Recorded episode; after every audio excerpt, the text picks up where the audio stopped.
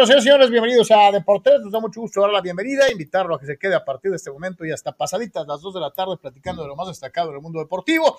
Día frío, día eh, de cuidarse, eh, día propicio para la cuestión de, eh, de por sí, estamos como estamos. Este, no sé por qué estamos en verdes, según ellos, pero bueno, chale, ya, esa es harina de otro costal. Pero está al tiro para cualquier tipo de afección respiratoria, así que cuídense este, póngase su bufanda, abríguese y vienen, vienen este, momentos de, mayor frío en el transcurso de, esta semana para eh, eh, destacar desde luego jueves y viernes en donde se supone que tendremos las temperaturas más bajas en lo que va del invierno para todos y cada uno de los que están chambeando en la calle, los que eh, nos hacen favor de acompañarnos, escuchándonos a través de sus redes sociales, más que viéndonos, no hay mucho que ver este, mm, eh, y que nos escuchan, bueno, pues este, eh, cuídese mucho usted que anda en la calle. Este, hasta el último reporte había eh, cierre carretero en, entre Tijuana y Mexicali.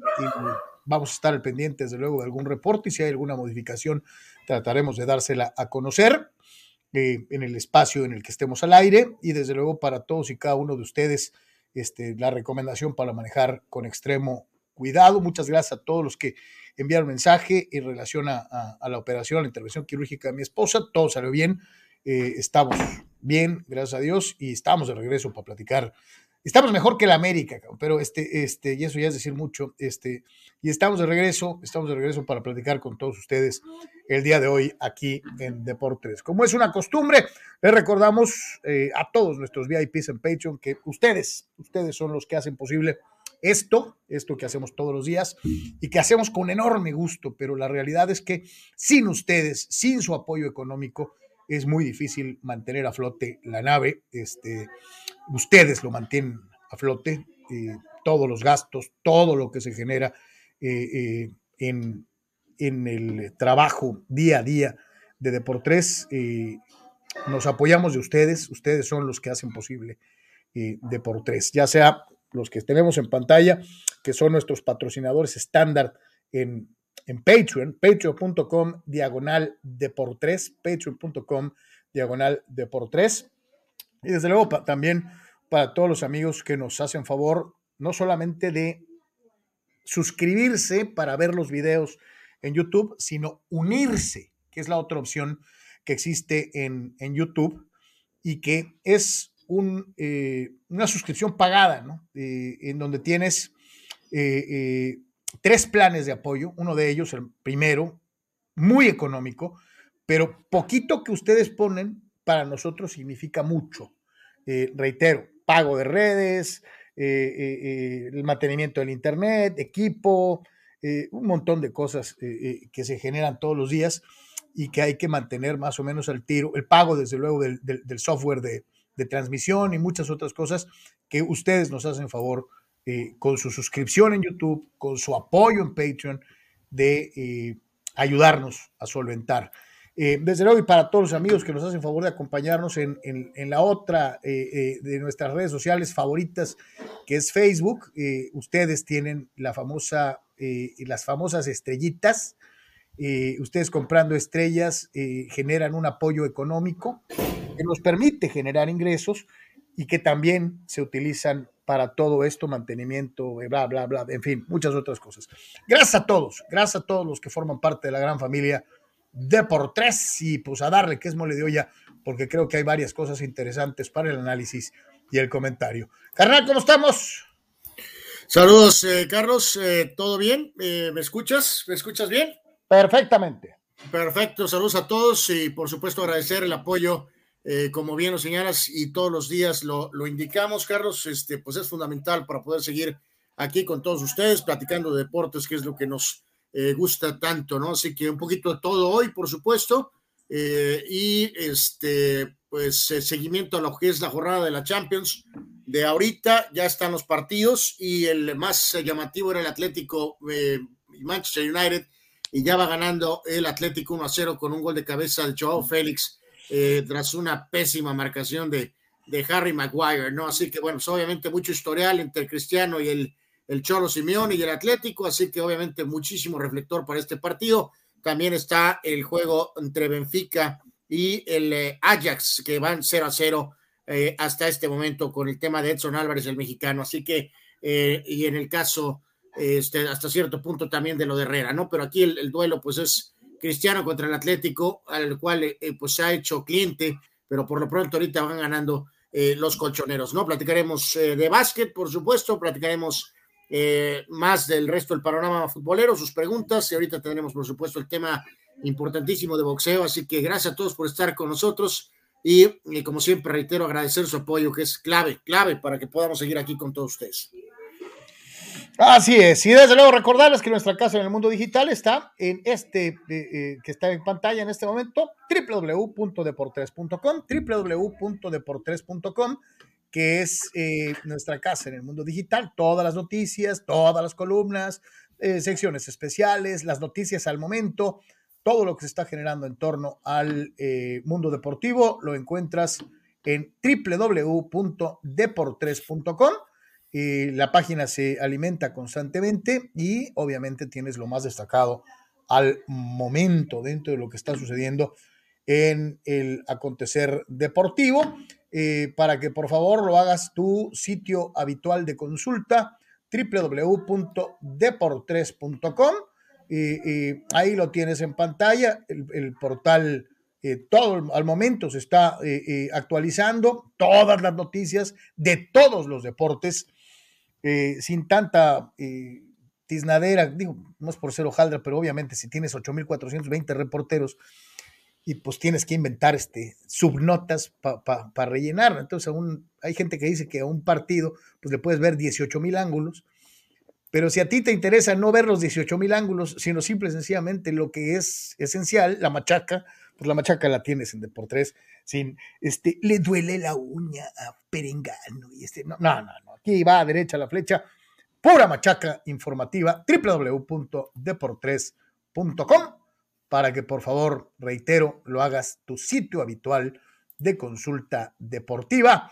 Eh, todos y cada uno de los días. Y te recordamos, te puedes anunciar con nosotros tu producto y servicio 663-116-0970, 663-116-8920. Llama, te atendemos personalmente y nos daría mucho gusto contar con tu empresa, negocio o giro. Eh, anunciado en Deportes en este, en este 2022. 663-116-0970, 663-116-89 20 para los carnales que quieren participar en WhatsApp. Ya sábanas, pa' qué cobijas. 663-116-0970, 663-116-0970. Ahí está este, eh, todos este, los, los, avisos comerciales y no comerciales este, antes de empezar cada programa. Y le damos la bienvenida, como es una costumbre, a el Lord del boxeo. Si es boxeo, es con Sócrates y Amanduras en Deportes. Carnalito, ¿cómo estás? Saludamos con gusto. ¿Qué tal, Carlos? Gusto saludarte a ti, a Anwar y a todos nuestros amigos que nos escuchan en las diversas plataformas y con un gusto de saber que, que tu señora salió bien de la operación y Dios mediante se va, a poner, se va a poner mucho mejor. Si Dios quiere, eh, sí, muchísimas, muchísimas gracias. Eh, y vaya, eh, el lunes nos quedamos con las ganas de platicar, mis pues obviamente vimos la exhibición de Jaime Munguía. yo el domingo en la mañana subí un corto en YouTube porque leía, terminando la pelea, muchos, sobre todo los que pagaron boleto, y de los boletos caros, no de los de 250 pesos, ¿no? Este, decían, ah, no, chimbicto, este, eh, eh, vale Mauser, este, ni a Melón le supo, eh, ni lo que pagué, lo hubiera visto en la tele, con lo que pagué del boleto, hubiera comprado carne asada y, chévere para los compas. Eh, um, eh, me acordé muchísimo, Anwar, de, la época de, Mike Gerald Tyson, el terror de Catskill, en los noventas, en el incipiente inicio del famoso pay-per-view. Pero digo, la diferencia es que las peleas de Tyson duraban dos segundos, tres segundos, diez segundos, y pagabas 70 dólares, 70 dólares por el pay-per-view. Entonces, pues había gente que obviamente se sintió agredida en su bolsillo porque decían, pues, pagué, pagué 70 dólares para ver este tipo que estuvo dos segundos en el ring, ¿no? Este, eh, yo te pregunto, Sok, yo la vi, tengo mi opinión. Yo te pregunto, a todos estos que vieron, voy a usar un término acanelado, acanelado. Eh, todos estos que vieron un bulto en Demetrius Andrade, que venía invicto, pero invicto también venían los últimos tres rivales del Canelo, y todos los rivales del Canelo eran bultos, aunque fueran invictos y campeones. ¿Cómo podemos calificar de manera correcta a Ballard? Mira, antes de la, antes de la pelea, eh, Ballard traía muy buenas credenciales, no nada más por su récord, por su estilo. Eh, si bien es cierto que no se había enfrentado a rivales top, pues también es cierto que era una gran oportunidad para él, la pelea más importante de su carrera. Llegó bien preparado, no tuvo problemas para el peso, pero ya cuando estás en el ring y un boxeador es superior en todos los sentidos, en boxeo, en pegada, eh, en el, traes el apoyo de la gente, que ahorita vamos a platicar de eso, pues el que es mejor tiene que demostrarlo. Y si hace ver la pelea fácil, pues quiere decir que cumplió. No es que Ballard haya sido un bulto, es que en esa noche Munguía fue muy superior. Y cuando tienes a un rival que no está para competirte, lo tienes que acabar rápido. Y fue lo que hizo Munguía y fue lo que, en los casos que mencionabas, lo que hacía Tyson en su momento. Es decir, yo salgo y entre más rápido acabe con el tipo, mejor, ¿no? Buenas noches y, y esta, esta fiesta se acabó. Eh, yo creo que Munguía eh, supo aprovechar la oportunidad que le dio Valar de, atacarlo. Valar no tomó la iniciativa. Entonces Munguía dijo, bueno, si tú no la tomas tú, la tomo yo. Atacó, pegó al cuerpo y no estaba preparado para eso Valar. Eh, no sé si, si aquí terminamos el comentario porque también quiero platicar de lo que se vivió ahí. No, no, síguele, síguele. Este, ahorita, ahorita, oye, de que van a salir preguntas, van a salir preguntas, te lo garantizo. Bueno, mira, yo antes de, antes de la función, yo tenía la expectativa de que en una buena noche entraran 10 mil personas. ¿Por qué? Por varios motivos. Uno, eh, pues como dijiste, el boleto más, más barato salía en 250 pesos y de ahí para arriba.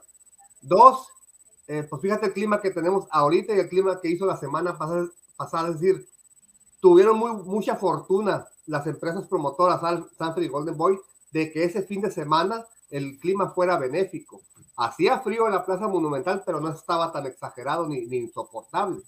Eh, y tres, en honor a la verdad, el respaldo que traía la función, a pesar de que eran, eh, de que son prospectos muy interesantes, no tienen renombre. El Camarón Cepeda no tiene renombre en Tijuana. Eh, la Sabache Torres, invicto 13-0, 13 knockouts en ese momento, no tiene un impacto de público en Tijuana. Eh, entonces, este, prácticamente era Munguía solo con el peso de traer, de, de, jalar afición. Y aún con todo eso, eh, pues eran como 15 mil personas.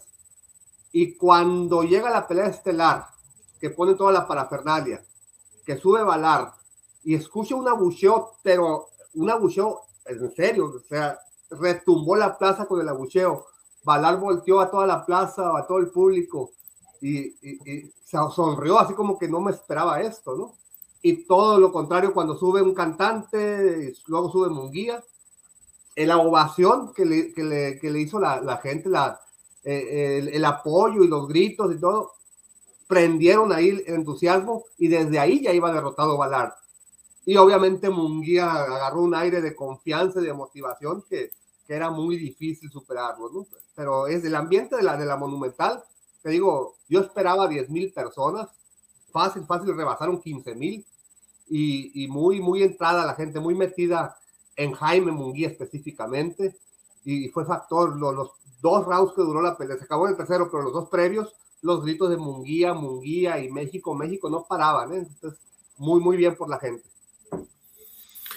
yo creo que ahí queda claro que pues obviamente la gente sabe perfectamente pues eh, quién es este chavo y obviamente pues con la conexión eh, de que es de, de, esta de la ciudad, ¿no? De la ciudad de Tijuana y también eh, Carlos Sócrates pues creo que influye un poquito, ¿no? Este tema de de alguna manera pandemia, fin de pandemia o, o descenso de pandemia, ¿no? Que de alguna manera la gente está pues súper ávida, ¿no? De, de, de, de, asistir, de moverse, de salir, ¿no? De alguna manera también creo que eso fue un plus este, eh, que catapultó de alguna manera eh, pues a lo que mencionas, ¿no, Sócrates? De que fue mucho más, a lo mejor de incluso lo que se esperaba en cuanto al número de gente, ¿no? Creo que hay mucha gente que pues estaba, estaba deseosa, ¿no? De tener actividades eh, normales, ¿no? Hasta cierto punto, ¿no? Este, o casi normales, ¿no? Sí, sí, por supuesto, la gente ya quería ver un espectáculo digno, una, una...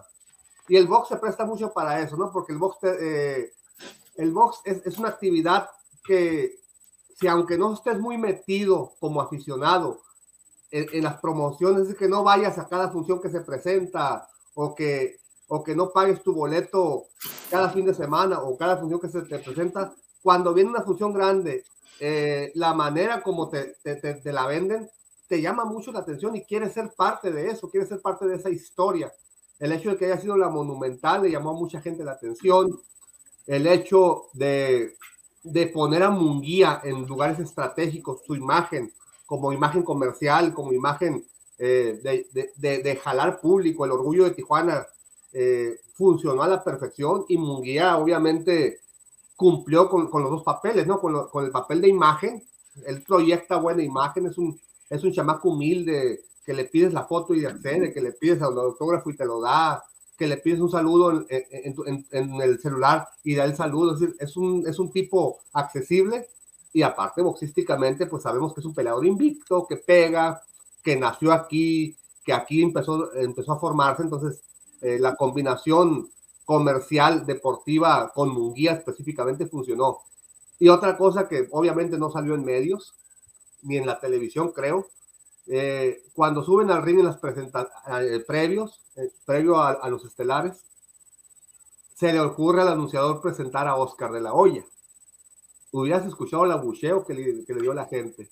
Y justo después presentan a, Julio César Chávez. Hubieras escuchado sí, sí, ovación a Chávez. Aquello era. fíjate, ¿sabes qué? Y, y, no voy a decir, y, y sorry, voy a hablar de mi vecino, este, pero sí te digo esto, ¿no? el enorme respeto que se le sigue guardando a Julio César Chávez González, a pesar de sus hijos, ¿no? Sí, sí, por supuesto. El, Chávez es, es, el ídolo que la gente no olvida. Incluso hay aficionados que no lo vieron en su prime, aficionados que ahorita tienen 30 años de edad o menos, no lo vieron en su prime y sigue siendo ídolos para ellos. Pero saben que, muchachos, eh, eh, la verdad aquí hay, hay que ser eh, justos, ¿no? de la olla maneja una cuestión eh, positiva en, los días previos, Sócrates, con la famosa donación a, las iniciativas este, de, la leyenda. Y, honestamente, eh, unos días antes había habido algún tipo de controversia, ¿no? Porque Barrera aparentemente está peleado ya con todo mundo, ¿no? O, no sé si quiere levantar pelea con todo mundo, ¿no? entre lo del podcast de Eric y luego esas declaraciones que lanzó ahí de que ¿Por qué no reconocen más al Canelo, que es puro, limpio, que entrena, disciplinado? ¿Y por qué le hacen caso a, drogadictos y que esto y que el otro? A ver, eh, luego ya después salió de que ya estaban amigos este, otra vez y que Chávez ya estaba de amigo con el travieso también. Este, solo faltó la reconciliación Barrera, este, el terrible ahí, ¿no? Para ya que todo el mundo se reconciliara. Pero a lo que voy aquí es que vamos siendo honestos, Sócrates, tú como experto, Carlos también, que, que, está eh, este, muy, muy metido en box, también es experto. Este, eh, vamos a, eh, se pasan de hojaldras con De La Hoya. La realidad de las cosas es que se pasan de lanza con De La Hoya. Eso que me mencionas no es, o sea, si yo hubiera sido Oscar, hubiera dicho, ¿sabes qué? Mejor ni me presentes, ¿no? O sea, no, no hay razón este, para buchar a Oscar de la Hoya. O sea, ni modo. O sea, la realidad es muy dura le ganó los combates cuando no le perdonan proceso de decadencia. Eh, no, no hay nadie que no le perdonan que le ganó a Chávez. tu, audio, Carlos, tu audio. No, no, no, no, no hay justificación, o sea, ni modo. Oscar estaba más joven y estaba más fuerte y agarró un Chávez más veterano y más viejo. Sí, sí por eso te digo, es que eso es lo que no le... No hay justificación. Oscar eso es lo que no le perdonan. Punto. Ah, no, eso es lo que no le perdona. lanza con De La Hoya, que si De La Hoya ha tenido broncas, que si lo acusan de que hace esto y que el otro y que esto y que el otro, pero eso que me señalas, digo, no lo palpé en vivo como, como tú, Sócrates, o este, ¿por qué? ¿Por qué? O sea, ¿por qué? porque le ganó a la leyenda. Sí, porque eso, es que eso es lo que no le perdonan. El haberle ganado a Chávez es imperdonable y le ganó dos veces. Sí, es por eso. Porque incluso cuando se da el apoyo de, de este cheque simbólico a la Fundación de Chávez, que es un acto noble y como de reconocimiento de Oscar a Chávez, no es nada más a su, a su leyenda y a su legado como boxeador, sino a la, a la actividad que está realizando. A la labor posterior también, ¿no? Chávez se la voltea con su forma de ser dicharachero y dice, ah, yo creí que era la, yo creí que era este, el dinero para una revancha, ponle más. Es decir, con esa broma le volteó la jugada a De La olla de, estás haciendo un acto noble y te lo agradezco, pero aquí la, la figura soy yo. Te acepto el cheque, pero, pero este, no más, o sea... Participan, participan varios de nuestros amigos y, y, aquí destaca algo, porque Julio pone el dedo en la llaga y hasta cierto punto tiene razón, porque es algo que también te iba a comentar. Eh, saludos, mi querido Julio Díaz. Dice, ¿qué le pasó a la pista de patinaje? Digo, ring de boxeo de la Plaza de Toros de Playas. Sócrates, la esquina, viéndolo en la tele, la esquina a la izquierda, en primer plano, ocasionó no menos de ocho resbalones y cuatro culminaron en caídas. O sea, boxeadores que perdieron el eh, piso en esa zona y fue estar mencionándolo, a mí me tocó verla en inglés, estarlo mencionando constantemente. ¿Qué carajos pasa ahí? ¿Por qué no secan? porque, o sea, fue, fue una pesadilla esa esquina, ¿eh? Sí, de hecho creo que el peleador de Tijuana, el Bofo Vieras, que enfrentó al, Camarón Cepeda, parece como que se le falsea la rodilla inclusive, en una de las caídas. Eh, ¿Qué pasó ahí? Eh, había agua en exceso y era una lona muy dura que no, no, no, este, no la absorbió. como con exceso de pintura de aceite arriba, ¿no? como que se quedó muy superficial esa zona.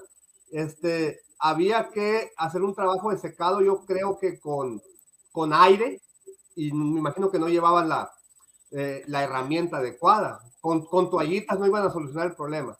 Eh, y específicamente era esa esquina precisamente donde... Y qué bueno que lo mencionaste, porque sí, el chavo este sí se friega la rodilla. ¿eh? Sí, sí, fue muy evidente que, que, que incluso empezó a hacer como que ejercicio para tratar de afianzar la rodilla. Y, sí, o sea, si hubiera sido en todo el ring, eh, dices, bueno, las condiciones o la neblina, que, que Playas es una sección de mucha neblina, pero no, fuera nada más esa esquina.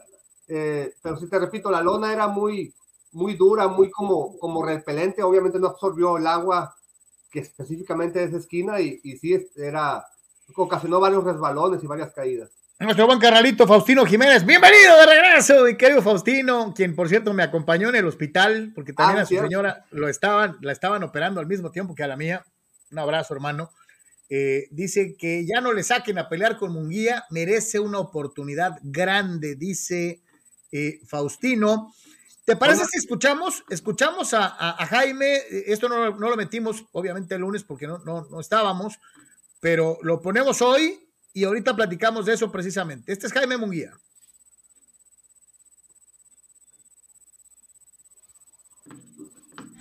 Eh, la verdad, pues yo, yo esperaba, había mucha expectativa este, esta semana de mucha, mucha respuesta bonita de toda la gente. estoy muy contento. ¿Te esperabas este, ¿te esperabas este resultado? La verdad, pues iba a buscar el knockout, obviamente.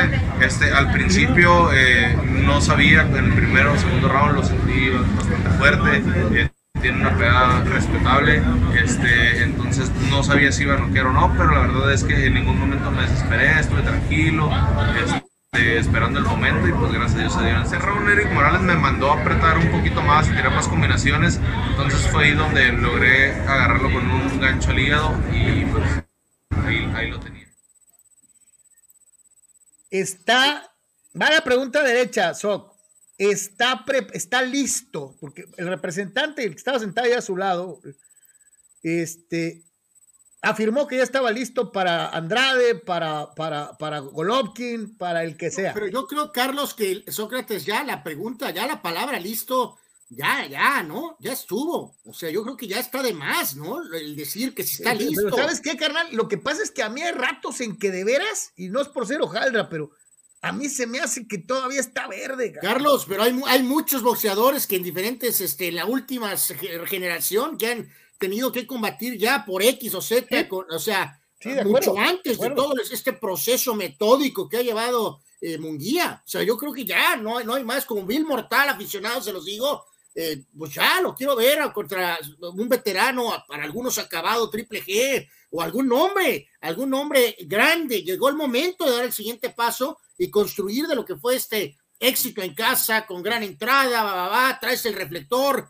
Eh, llegó el momento de, de, dar un siguiente paso, o sea, ¿para qué otro combate de, de preparación? Digo, no de preparación, pero de experiencia, este, eh, puede darse estos Sócrates que venga ya un combate ya, ya fuerte, eh, definitivo, este, total para, para Munguía. El que está a un lado de él es Eric Gómez, que es presidente de, de, Golden Boy Promotions, es prácticamente el que lleva las riendas del talento de Golden Boy, contra quién va a pelear, cuándo, cuándo va a pelear, este, y obviamente él dijo que ya estaba listo. Lo que se ha sabido en estos últimos días y esto es prácticamente eh, una, situación confirmada, es que el campeón de la OMB, Demetrius Andrade, renunció o va a renunciar al título para subir de división. Por lo tanto, deja el título vacante. Lo disputaría Munguía y un, un, peleador que se llama, es que lo, estoy leyendo, Shanibak Al, Al a ver otra vez, Sócrates, sin ver. Shanibek Alimkanuli. Alimkanuli. Alimkanuli. Es, un peleador de Kazajistán que fue a las Olimpiadas de Río 2016, perdió en, cuarto, se quedó un triunfo de, de, amarrar bronce. En el, en el, eh, profesionalismo nada más lleva 11 peleas, 11-0-0 y 7 knockouts. Él es el que está como número dos y es el que prácticamente tiene el derecho, el mismo derecho de Munguía para disputar el campeonato vacante. A su favor está que viene de, ganarle a, Hassan Endam, que es un peleador, ese sí es de élite, no top, pero es un peleador élite que se ha enfrentado a lo mejor del mundo. Y este, y en desventaja para Munguía es que este peleador de 28 años, que no está viejo, Alim Kanuli es zurdo. Todas las peleas que ha tenido Munguía, las últimas, por lo menos las últimas seis, han sido contra derechos. Eh, si se lanzan directamente, es la, es la gran oportunidad de Munguía de ser campeón mundial de peso medio ante un rival de 11 peleas. Eh, pero la guardia zurda y más de un boxeador de, de estos tipos de, países, eh, Rusia, Ucrania, Kazajistán, ese tipo de peleadores tan difícil, de, estilo tan difícil, le podría causar cierto problema a Munguía, pero si es la pelea que existe y con esa puede ser campeón mundial, para de ahí retar a otros campeones, pues adelante, ¿no? No sé si, si Golden Boy pudiera firmar esta pelea para los meses posteriores del año, entre septiembre y diciembre, y previamente enfrentar a Munguía, aunque sea ocho rounds, aunque sea una semifinal, contra un zurdo, podría hacer eso. Pero si no, va directo contra este peleador de, de Kazajistán por el campeonato mundial, porque Munguía es uno y este peleador es, es dos. Y, y yo leí, acabo de leer un reporte de la gente cercana a Golden Boy que está muy cerca de firmarse esa pelea entre Munguía y deja, deja leer otra vez el nombre. Calavinuli.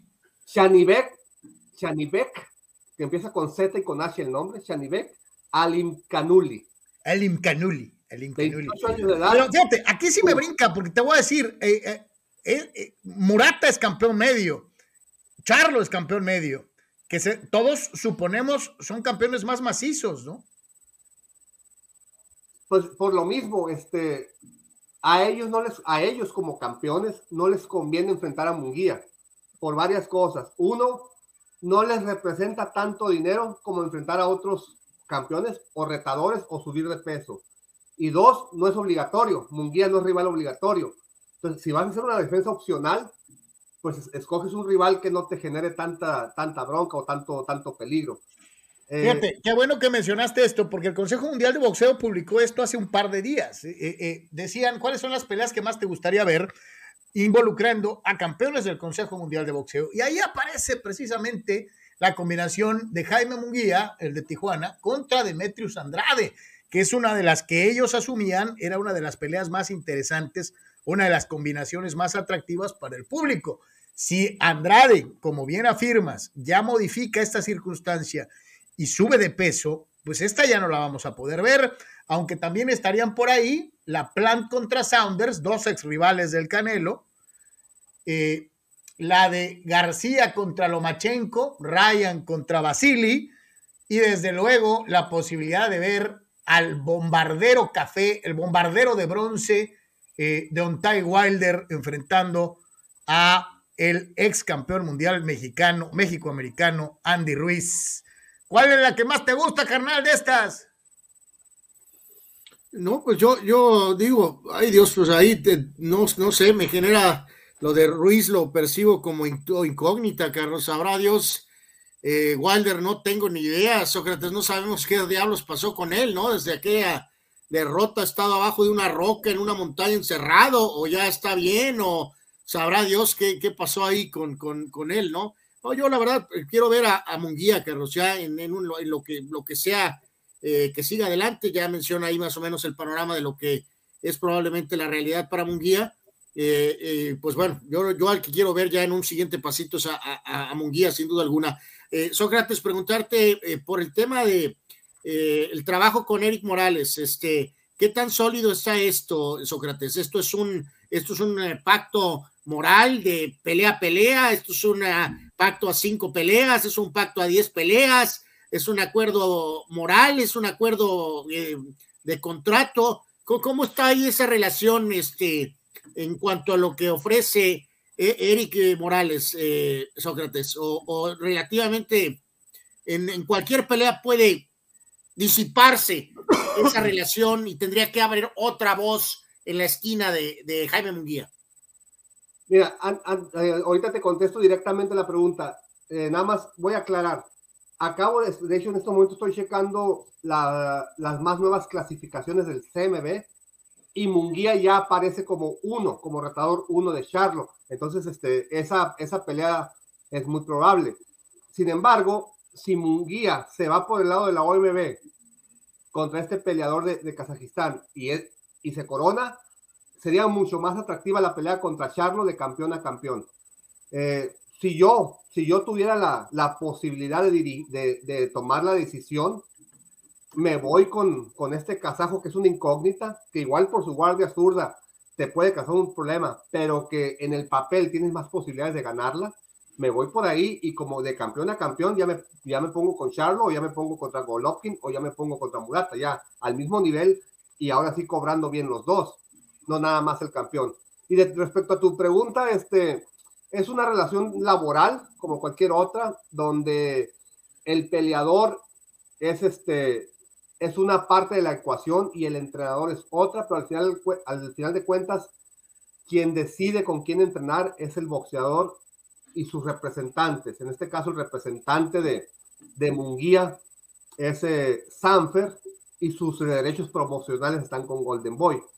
Si Sanfer determina que, que el, el rendimiento de Munguía sería mejor con otro entrenador, finiquitan su, su, relación laboral con Eric Morales y contratan a otro entrenador. Es decir, el entrenador es contratado. Eh, no sé si pelea por pelea, que eh, generalmente es así. Hay, hay un acuerdo o hay una relación, pues, personal, son amigos y se entienden bien, pero a la hora de los negocios, eh, al menos que, haya, que hayan firmado un contrato laboral, generalmente es de palabra, entonces este, no, no habría problemas si, si Jaime Munguía y su papá, que son los, los principales eh, integrantes de ese equipo de trabajo, o Sanfer en, en, determinado momento como dueño de los derechos, deciden irse a, a, otro, a otro lado. De hecho, ha, ha, pasado muchas veces hasta con estrellas, ¿no? Chávez este, se salió de Ramón Félix, se fue con Cristóbal Rosas, estuvo entrenando con Rómulo Quirarte, es decir, no es raro que un, que un peleador este, cambie de entrenador creyendo que le va, le va a ir mejor, ¿no? Mi querido Shock, eh, eh, ya viendo, o sea, rápidamente lo que te digo ya para concluir y agradecerte desde luego como siempre. ¿Y a ti cuál te gusta de estas? Quitando la, la Monguía Andrade, que a lo mejor ya no se da. Me gustaría ver, aunque no lo creas, a Andy Ruiz contra Wilder. Ahí te va el porqué. Ryan García, quiero que reaparezca contra otro tipo de rival. Este, y Plant contra Sanders, claro que es una pelea interesante, ¿no? Pero a mí como mexicano no me, no me, no me genera ruido. Yo creo que Wilder quedó muy tocado de su pelea contra Fury. Yo creo que, que ese knockout y esas caídas que sufrió y la golpiza que le puso Fury le van a afectar en su rendimiento futuro. Y eso lo va a aprovechar quien se, quien se enfrente rápido contra él.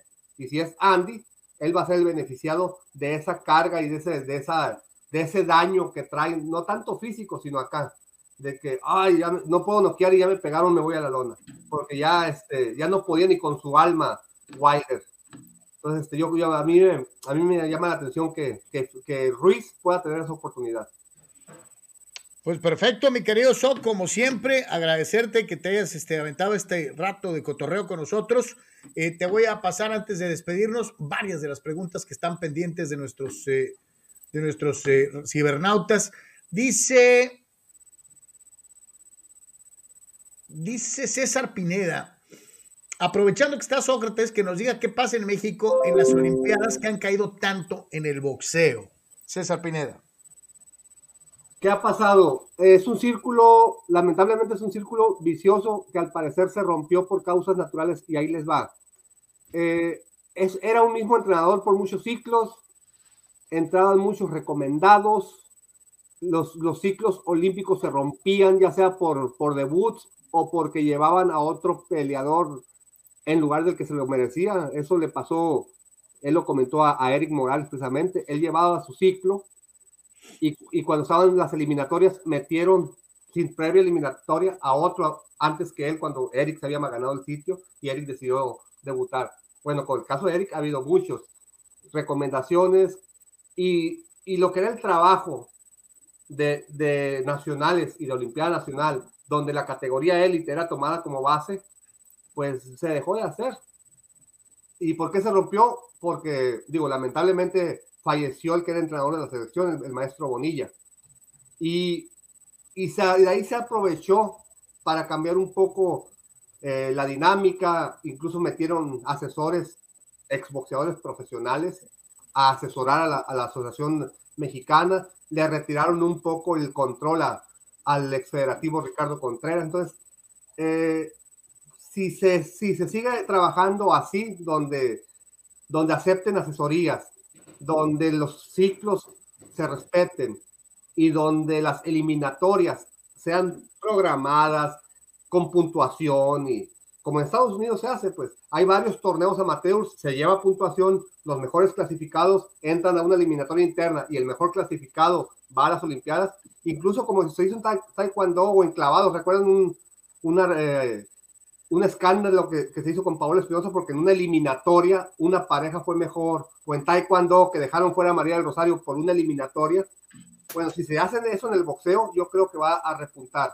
Pero si con este nuevo proceso se repiten los vicios y se repiten ese círculo de, ah, ok, primero el recomendado, y luego no importa que no traiga un proceso, luego no importa que no haya ido a la Olimpiada Nacional, entonces vamos a seguir igual, porque digo, calidad la hay, es de, eh, hasta hace poco era el, era el deporte que más medallas había dado.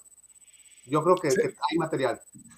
Servido, mi querido César. Dice Gato Gordo y Gris, dice al, a lo mejor lo que hace falta a Munguía es ser más borracho o tener una paternidad involuntaria y que se niega a pagar pensión, dice. Ya saben, esas cosas que conectan con el pueblo. Este, pues sí, se oye no, gacho. No. Ahí déjenlo, ahí déjenlo, aunque no conecte. Dice, dice Dani Pérez Vega, Sócrates veía que tienen 10 días para firmar la pelea de Munguía por el título, si no se va a subasta, ¿verdad? Eh, si es una pelea mandatoria que el organismo lo decide, que al parecer así es, la OMB está ordenando esta pelea, sí se va a subasta. Eh, pros y contras, si la amarra rápido Golden Boy, se garantiza la fecha y se tiene el control de, la pelea. En cuanto a fecha, en cuanto a sede, en cuanto a marca de guantes, en cuanto a muchas cosas.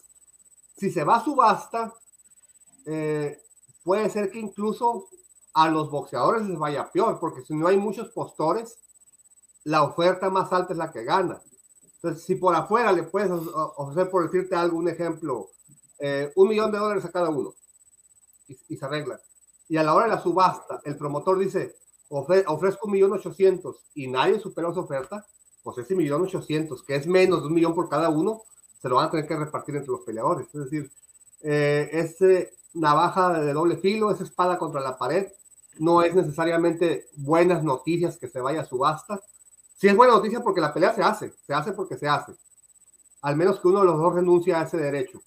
Que diga Munguía, ah, no, que, este, que vaya este peleador contra otro clasificado. A mí no me interesa ese título, yo voy por el del CMB. Ah, bueno, entonces se hace otra subasta porque Munguía renuncia a su, a su, derecho.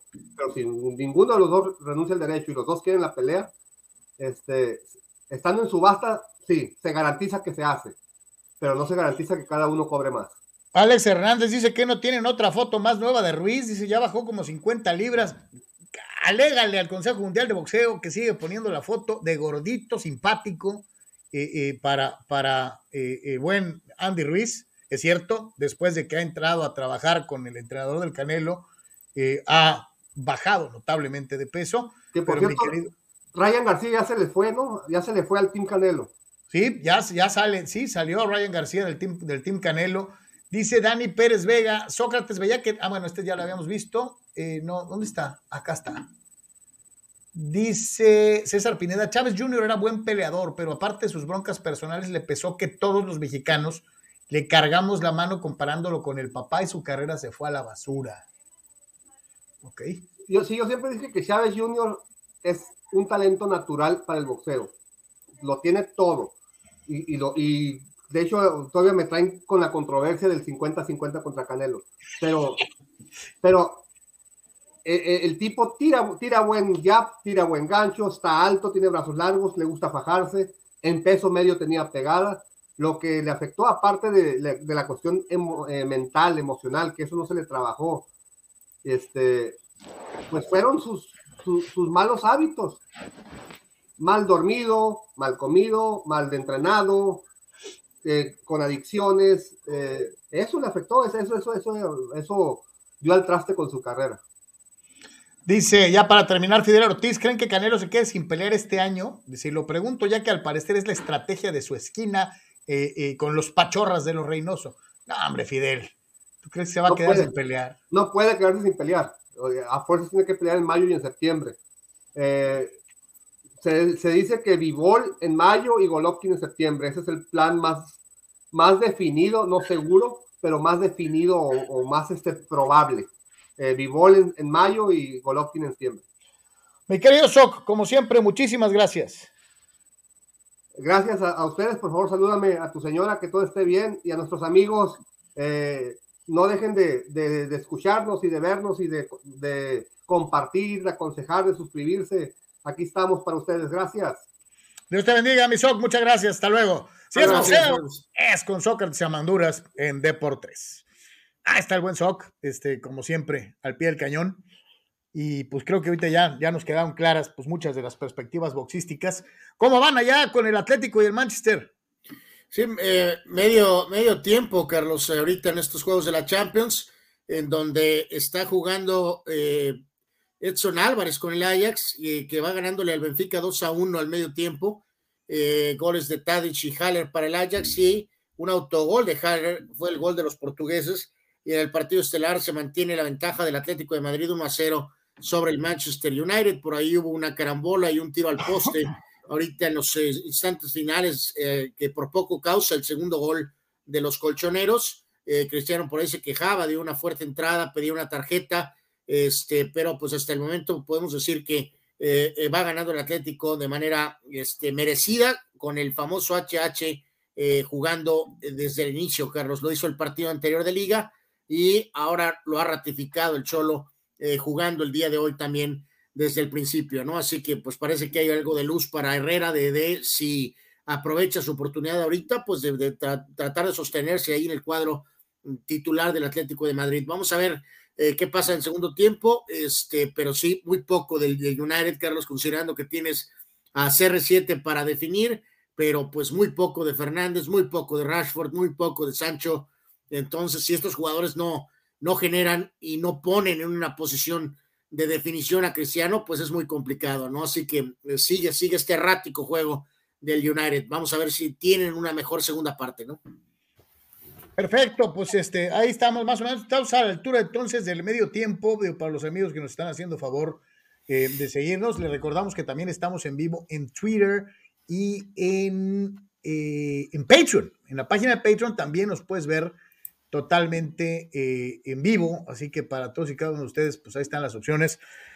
y vámonos con el chútale, vamos con el chútale, este, en donde, bueno, pues a final de cuentas, ya como se haya dado las, las cosas, eh, pues, se dieron, se dio todo para que a final de cuentas, y si tú quieres por la mínima, el marcador global fue 3 a 0, la victoria en CONCACAF de León ayer fue 1-0 contra el conocido y popular cuadro del Huastatoya de Guatemala, Gol de Elías Hernández temprano en el juego, al minuto 10. Y pues León hace lo que se tiene que hacer, ¿no? Avanzar al margen de si te gusta o no te gusta. Si, eh, eh, León hace la chamba, ¿no? Sí, sí, sí, sí. Yo creo que aquí eh, ya ponerse muy, muy exquisitos es, pues hasta cierto punto de más, Carlos. Así que en este caso, León ha sido uno de esos, de esos equipos que ha tenido problemas en el ámbito internacional Ahora, este, pues para ellos vendrá una prueba un poquito más dura, eh, probablemente contra, contra el Saunders, ¿no? Este, eh, que eh, eso es parte de la continuidad hoy de, este, de, de, la, de la Champions, que ellos, de hecho, ellos juegan, se juegan hasta mañana, si recuerdo correctamente, este, sí, este, entonces, bueno, por lo pronto logran el objetivo que era avanzar y reitero, pues ya, ya este, las situaciones eh, e, extras, Carlos, de ganar, golear gustar y sabrá Dios que tantas cosas, pues las podemos dejar un poquito a un lado, ¿no? Este, reiteramos, parece que Cruz Azul, pues es la carta más fuerte eh, de las opciones mexicanas, ya lo hemos dicho, que con Santos avanzando, León avanzando, eh, y se espera que lo hagan, por supuesto, digo, Cruz Azul ya, ya sin problemas, y que Pumas no petarde con el Zaprisa, ¿no? Ahorita tendremos un poquito más de esto, este, pero bueno, la, gran prueba vendrá en la siguiente eh, fecha para, para León, ¿no? No hay, este, si, si, el juego es contra el Seattle Saunders de la MLS, este, pues bueno, ok, este, no, aún, o sea, el perder contra ese equipo no, no es aceptable, Carlos, ¿no? Pero supongo que lo puedes entender un poquito, ¿no? Hasta cierto punto, ¿no? Sí, a mí me gusta, o sea, me gusta yo sé que a Fidel le repatea y le revienta las de esas, pero este, a mí en lo particular yo creo que Holland y el equipo de León este, no es un equipo así que brille, que sea como el de Matosas, este, que tenga las tres Gs, etcétera, etcétera, etcétera, pero creo que hace la chamba, ¿no? Eh, eh, eh, y a mí, pues yo, fíjate, yo estaba pensando, ¿a León ya le tocó Mundial de Clubes? No, ¿ah? No, no, no, no, no. Entonces, pues así, Fíjate, a lo mejor lo que merecería a lo mejor este, un, cambio pues sería que un equipo que no ha participado de, ese, de esa basofia este, eh, pues pudiera tener una oportunidad y a lo mejor si lo veían como algo motivante, ¿no? Pero, digo, porque los que ya han ido y, ya sabemos las actuaciones y, van para atrás, a lo mejor dicen, ay, otra vez chole, cabrón.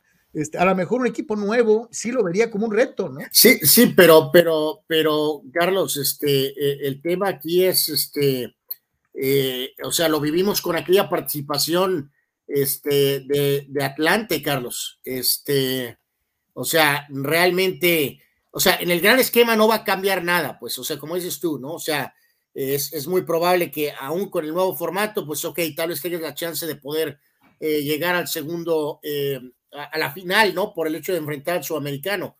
Pero, pero mi punto es aquel momento en que este, el Atlante ¿se acuerdan? Se puso adelante ante el Barcelona, ¿no? Sí. O sea, híjoles, tengo mis dudas, Carlos, o sea, de ese concepto de que ya estamos hartos que vaya a Monterrey fue Tigres recientemente, América también ha sido una aventura, ha ido Chivas, ha ido Cruz Azul, este, ay Dios, yo la verdad, como dicen por ahí, mejor me quedo con eh, viejos conocidos, ¿eh? Yo la verdad prefiero que vaya Cruz Azul, eh, le tengo miedo a un petardazo histórico si por ahí va uno de estos equipos como un León, como un Santos, este, eh, o el mismo Pumas con rosters muy cortos, mucho más cortos, Carlos, le tengo miedo a un petardo histórico si va alguno de estos equipos nuevos al Mundial de Cruz.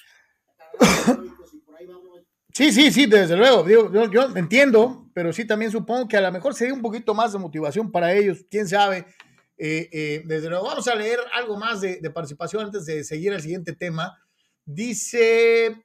Pero, pero a lo que voy, a lo que voy, Carlos, aquí, digo, salvo tu, tu resultado famoso de Necaxa, ¿no? O sea, América, Pachuca, el Bizarro Atlante, Pachuca, Monterrey, Cruz Azul, América, Pachuca, Chivas, Monterrey y Tigres.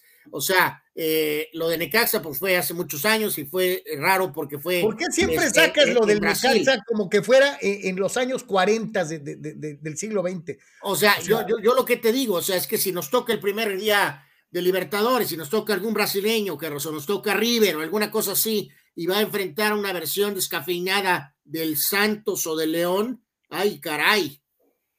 Pues sí, sí, sí, sí.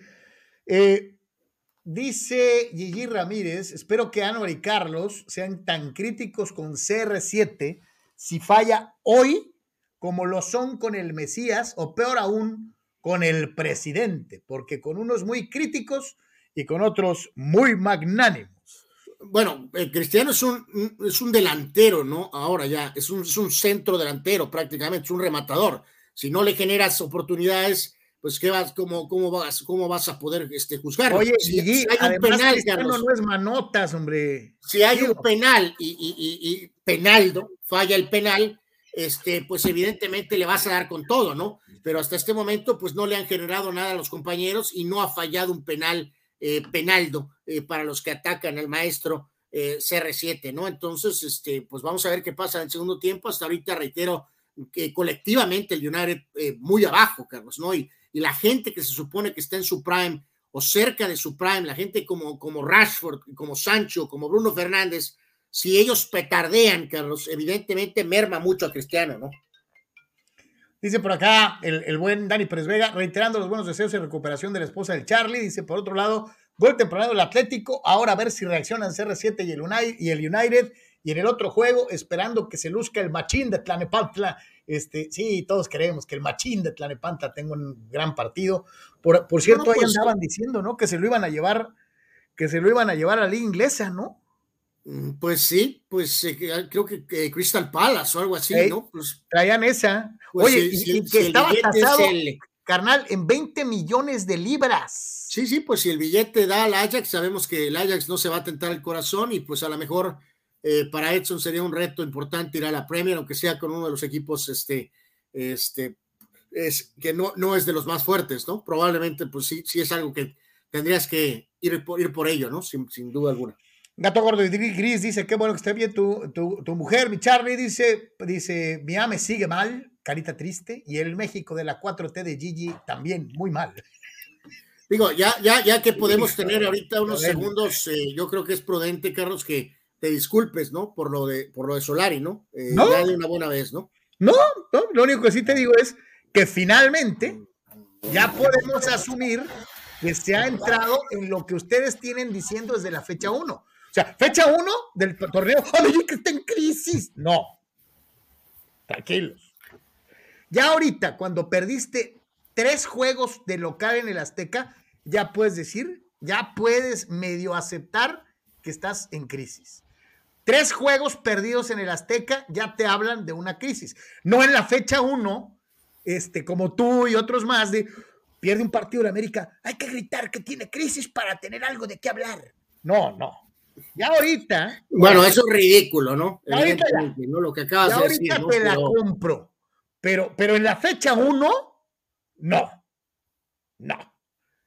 Dice el buen Jorge Rodríguez. Saludos, Carlos Yeme. Échale pimienta. Eso es lo que estamos haciendo, mi querido George. Muchísimas gracias. Dice Raúl, Carlos, qué bueno que está todo bien, hermano. Muchas gracias. Oye, ¿viste lo de los Estados Unidos? Eh, y fíjate qué bueno que lo saca Fidel, como siempre le entra toda la grilla, carnal, pero esta está muy buena, ¿eh? ¿Qué opinan de lo de las jugadoras de Estados Unidos encabezadas por la Bocazas Rapinoe, que llegaron a un acuerdo con el US Soccer respecto a la igualdad salarial, la cual tendrá que igualar los salarios de selecciones femeninas y masculinas en todas las competencias, lo cual solo sirvió para dar a tole con el dedo al fútbol femenil en Estados Unidos y cumplirles así un berrinche ideológico de ultraizquierda. Y a pesar de que no generan los mismos ingresos, además de que ellas, por cierto, se hacen como el tío Lolo, dice Fidel Ortiz, que demuestra su odio por Rapinoe eh, y la emprende contra este logro de eh, las seleccionadas de fútbol de los Estados Unidos. Yo te digo algo, mi querido Fidel, es cierto, es totalmente cierto. El fútbol varonil está muy bien estructuradito y tiene un nivel comercial y de ganancias superior al de las ligas femeniles en Estados Unidos.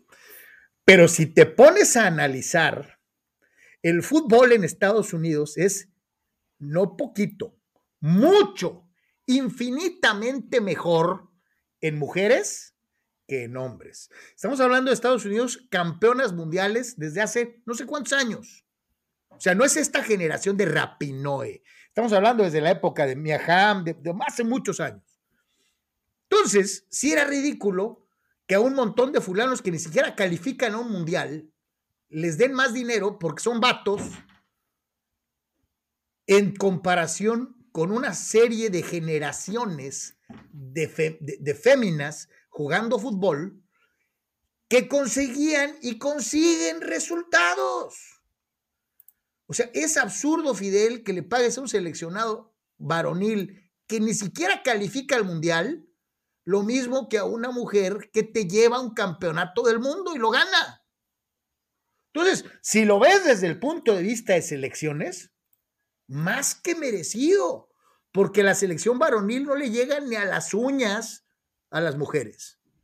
Ya si lo ves desde el punto de vista comercial, de liga profesional a liga profesional, no hay comparación. No hay comparación. el fútbol femenil le falta y estamos hablando del país con mejor estructura probablemente en el mundo, al fútbol femenil de clubes le faltan años, años para equipararse con los varones.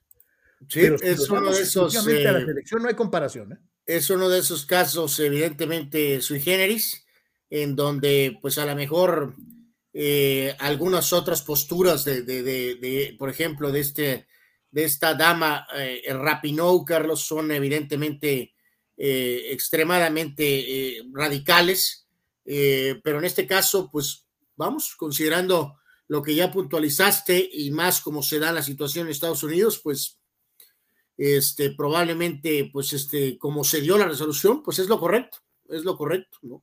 esto no va a generar que, que, que las damas de todas las otras elecciones tengan lo mismo, ¿no? Eh, porque las circunstancias no son las mismas que tiene el equipo femenil americano. Entonces, eh, eh, empezando por, el, por, el, por las chicas mexicanas, ¿no? O sea, no, no va a haber el mismo pago para las chicas, Carlos, que para los varones. O sea, aunque pueda generar alguna incomodidad, ¿no? El tema de la selección de Estados Unidos femenil es, es especial y en este caso, pues se pelearon por esto y, y se llevan un, eh, una situación muy a favor de ellas, ¿no? Que, que, se puede entender más allá de que sí, algunas otras posturas este, políticas eh, radicales, eh, la verdad no las comparto yo, igual hasta cierto punto lo decía Fidel, pero bueno, pues esos son otros asuntos, ¿no? En este, pues sí, sí tenían caso y pues parece que salieron eh, les, dieron, ¿no? les, dieron, 20 millones de dólares en compensación anual y dos más de eh, eh, para, para causas eh, benéficas que a ellas les, les, les, llamaran la atención, ¿no? Este, digo, no sé si 20 millones compensen todos los años de Valer Wilson, pero pues ya es una la nota. Este, venga, ¿no? Pues sí, Sí, sí, aunque tengas que dividir o esto, pues eh, como se dice, pues ese dinero no hubiera llegado, ¿no? Si no se da este proceso legal, entonces, pues, bienvenido. Y como dices tú, podemos simpatizar o no con ciertas cosas del movimiento de, de, de Rapinó y de la otra muchacha, hombre, ¿cómo se llama? Pues de, Morgan, pero, pero pues el cerebro aquí de todo es Rapinoe, ¿no? Pero en el aspecto puramente futbolístico, creo que si hay un país en el mundo en el que sí existe una, un mar de diferencia entre mujeres y hombres es en Estados Unidos. Las mujeres son de las mejores del mundo desde hace años, años. Es más, yo te digo algo, yo te apuesto que dos que tres federativos de, de, US Soccer se cortarían un pie y la mitad del otro porque su selección varonil fuera la mitad de buenas de las que son las mujeres. ¿eh?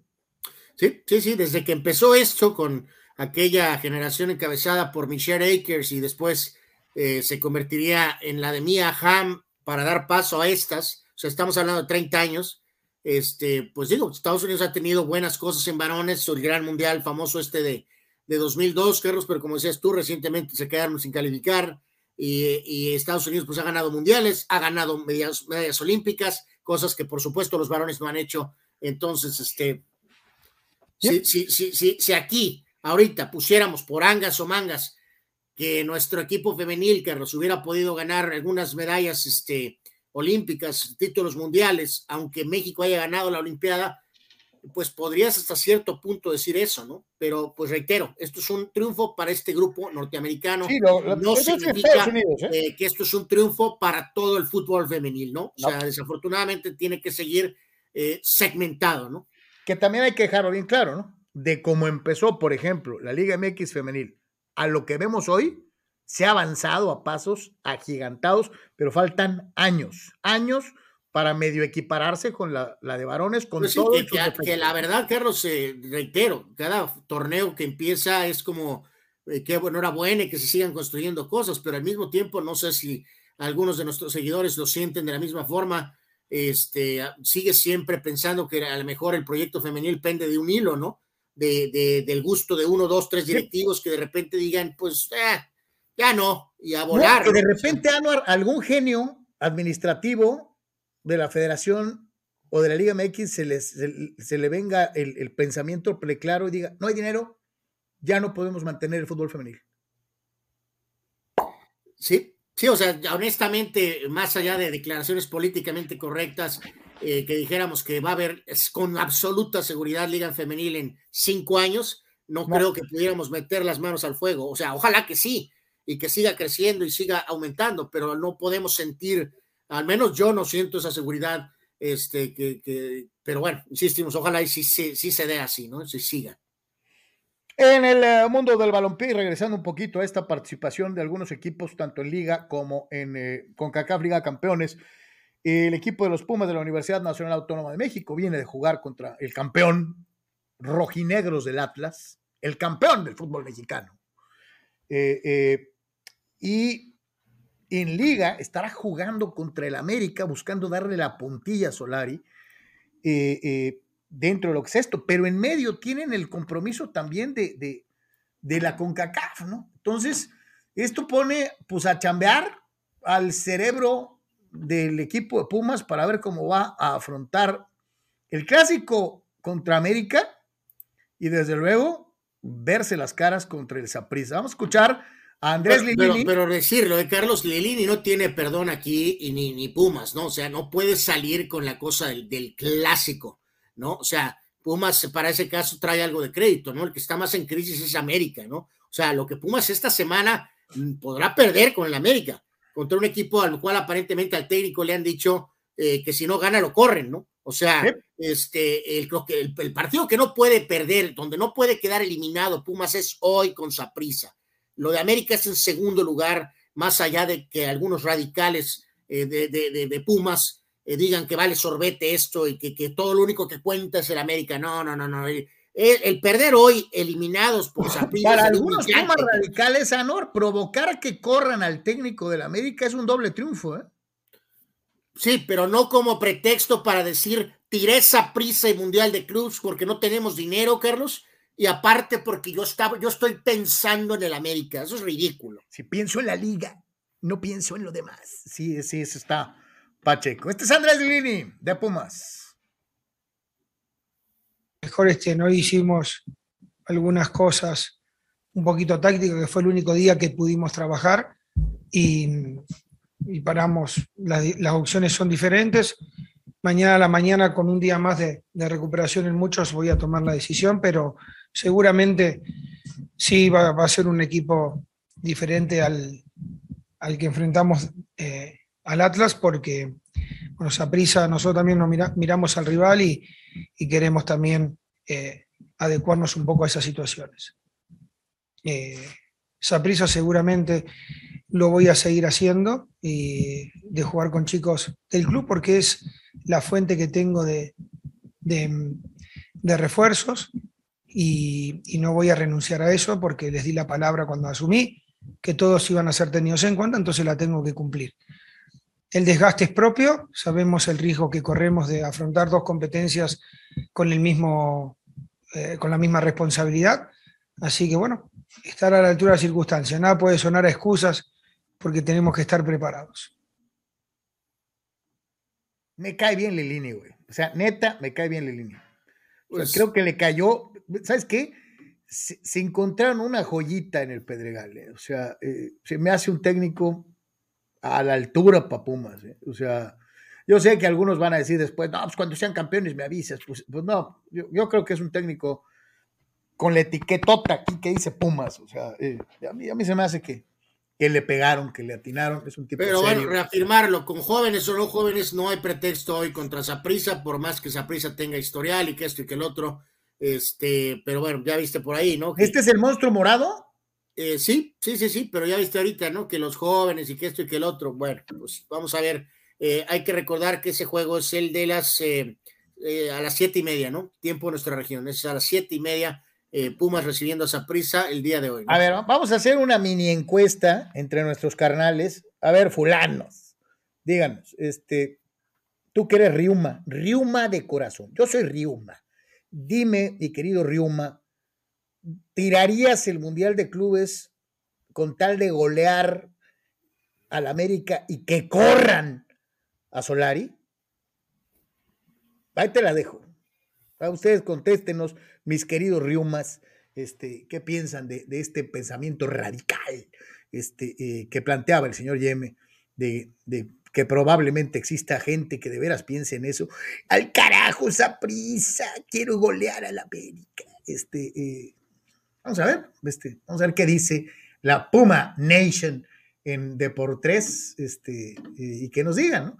Dice Alex Hernández, Carlos, ya aliviánate, tu América anda mal, pero tu Atlas ahí la lleva. Ja, ja, ja, ja. Todos los equipos tienen sus bajas, así que hay que aguantar la, la carrilla, dice, no hay de otra. No pasa nada, Alex Hernández, no pasa nada. Pero bueno, ni que fuéramos las chivas, Alex. Tus chivas, aunque finges irle al Cruz Azul, fulano. Dice Julio, saludos de por tres. Rule Seyer. Qué bueno que estás de regreso, Carlos, que todo esté bien, gracias. Tú eres nuestro GOAT de la crónica deportiva en la región. Gracias, hermano. Dice, en resumen, eres nuestro Brady. ¿Qué pasó? ¿Qué pasó? Este, eh, eh, no, no, no, no, dime, eres el Montana. Montana. Aunque te llene la boca cuando mencionas al, al, al original. Todo lo demás es copia. Todo lo demás es copia. Dice, dice, pregunta Julio, en lugar de 6 de la América, por ejemplo, sin politiquerías. No sé a qué te refieres, Julio, pero pues, no siempre puede ser el número uno. A veces pasa este tipo de cosas. Y en un torneo como el fútbol mexicano, en donde ganas dos juegos y ya estás entre los primeros ocho, pues no hay prisa. Eh, dice por acá, unta, unta, unta, unta. Dice César Pineda, que está suave mi chamarra, dice, Carlos, si eres de los San Diego Padres, yo era Dodger de Los Ángeles, pero después de que fueron víctimas de la ambición desmedida del pulpo Rupert Murdoch, quitándole y matando su esencia, abracé los colores de los San Diego Padres y hasta el momento defiendo a los queridos frailecitos eh, eh, en descarga de otros equipos en grandes ligas. Así que aquí está San Diego Padres. Ok.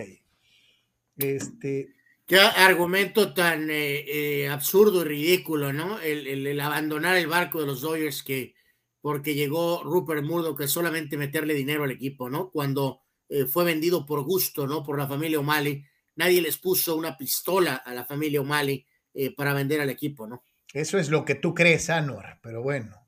Dice Gato Gordo y Gris, ¿qué opinan de un Atlas en el Mundial de Clubes? ¡Venga! ¡Venga! Ya es tiempo.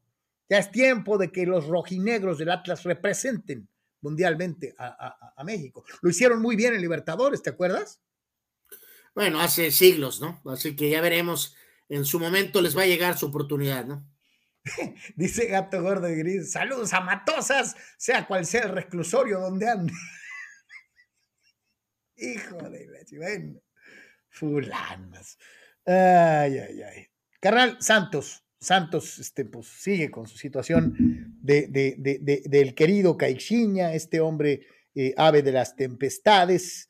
Este, y, la realidad es que con todo y el mugroso 0 a 0 que tuvieron con, con, con los, con los Bravos del Tuca, este, yo no le veo trazas a Santos de siquiera mejorar un poquito y andan en CONCACAF, ¿no?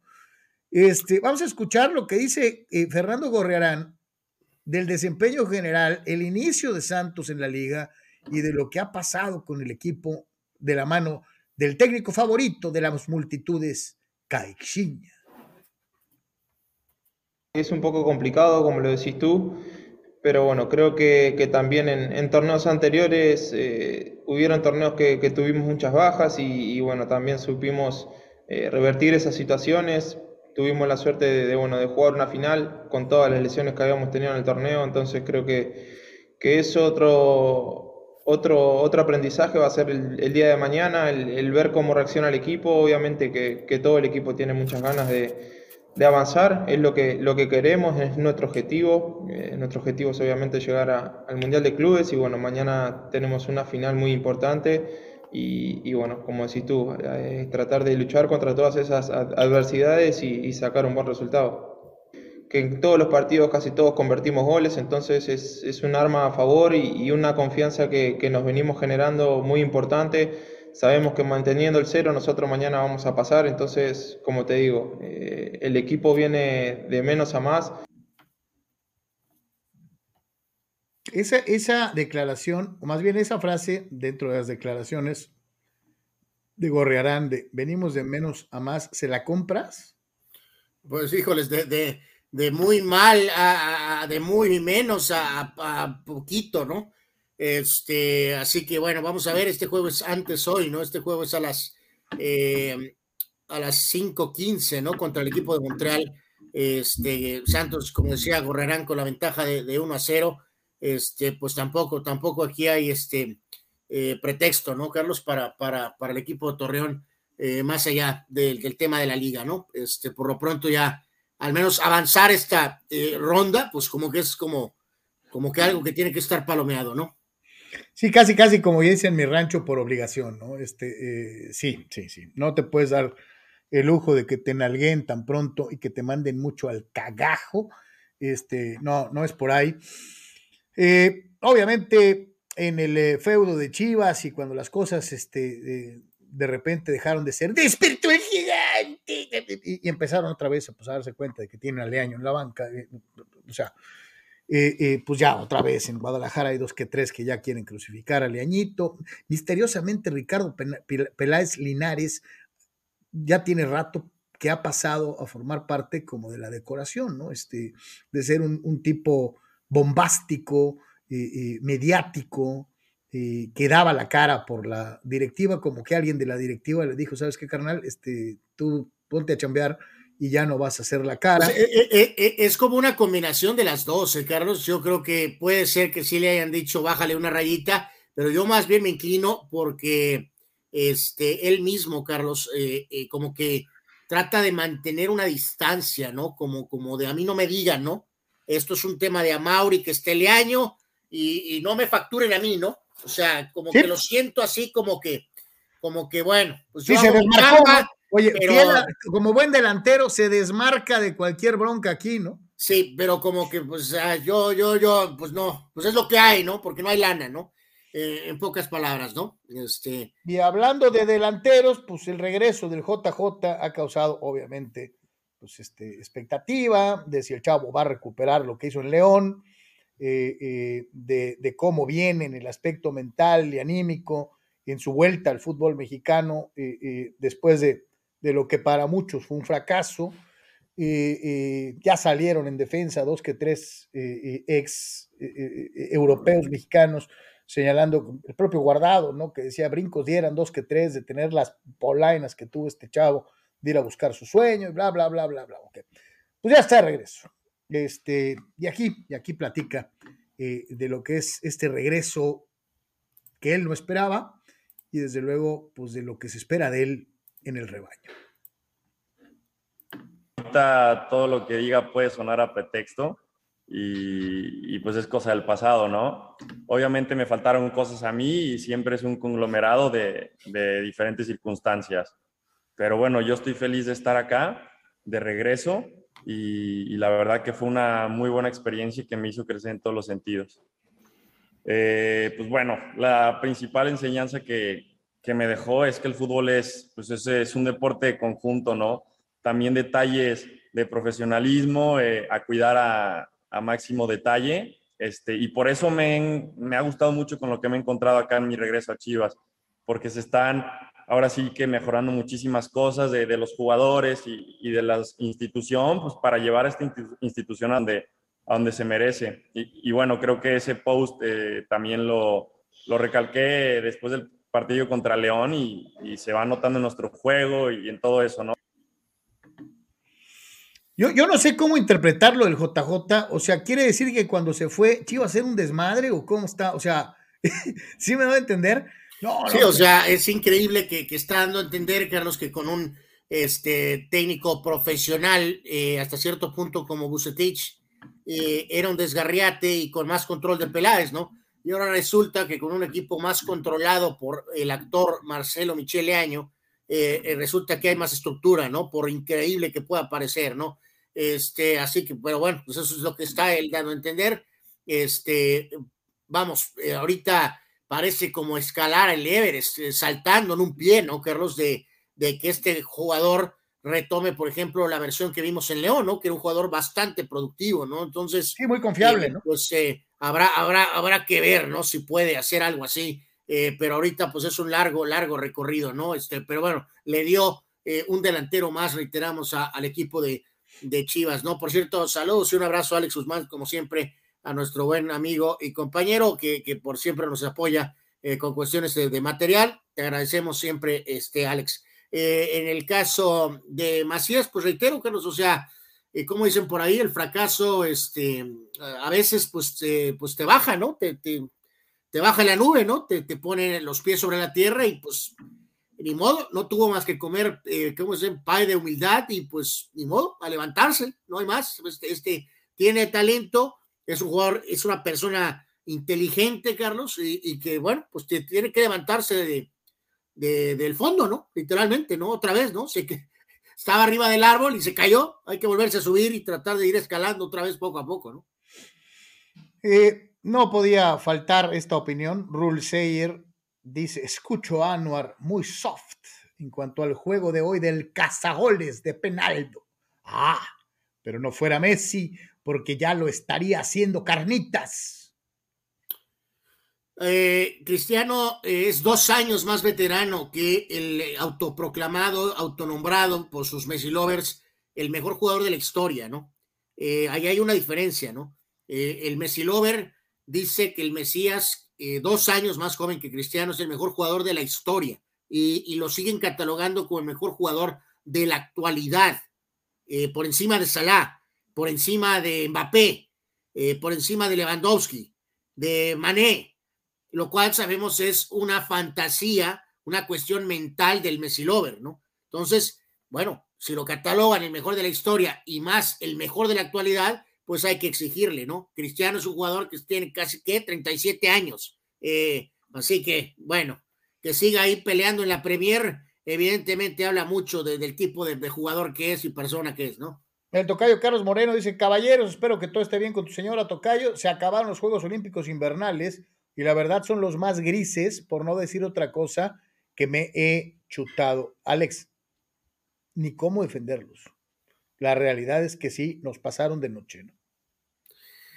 Sí, los, los ratings en Estados Unidos, Carlos, fueron, se fueron al toilet totalmente, ¿no? O sea, eh, demasiado conflicto, demasiadas situaciones por el tema de China, este, eh, que realmente, ni, ni, por más que se quiso tal vez tener esa, me refiero a la gente de Estados Unidos, ¿no? Que evidentemente tiene, un montón de atletas importantes, ganadores, eh, que obtuvieron medalla, no, nunca agarró tracción esta versión de los Juegos Olímpicos, eh, eh, en, ni en, pues de ningún lado, ni en, pero más importante para la gente de Estados Unidos, la NBC se fue al toilet, este, con ahí a un ladito del Titanic, con los Juegos Olímpicos de invierno, ¿no? Dice eh, Tocayo, y ya se había tardado ese misógino de Fidel. y Faustino se une al, al, clamor diciendo la misoginia de Fidel es directamente proporcional a su ignorancia. Las jugadores de la selección nacional de Estados Unidos tienen múltiples títulos. Dice, mal, como siempre, Faustino, eh, destruyendo eh, el, barco de Fidel y de su antirrapinoeísmo. Abraham Mesa, saludos, mi querido yo, Abraham, dice, o sea, yo reitero que los entiendo, que, que, que, que, no, como Fidel, no soy fan de Rapinoe, este, pero insisto, hay que separar. Una cosa es algunas otras posturas y otra cosa es este caso en específico, donde por supuesto eh, las, las chicas norteamericanas, las damas, las jugadoras, futbolistas, eh, pues sí tenían extremadamente argu muchísimos argumentos, ¿no? Eh, para, para, para, disputar esta, esta situación, ¿no? Eh, Abraham Mesa dice que mañana iremos a buscar a Carlos Yeme para que nos dé disculpas pendientes, ya que acepte que Brady es el GOAT, así como los patanes disque fans de Rayados fueron a exigir a los jugadores. ¡Ridículos! Abraham, si es pasión que se te borre. Ya lo dije hace ratito y lo repito. ¿Cómo voy a aplaudir a la copia del el único e incomparable original? Pero bueno, eh, dice... ¿Qué, declaración tan, tan orate, ¿no? Esa es Pero la bueno. realidad.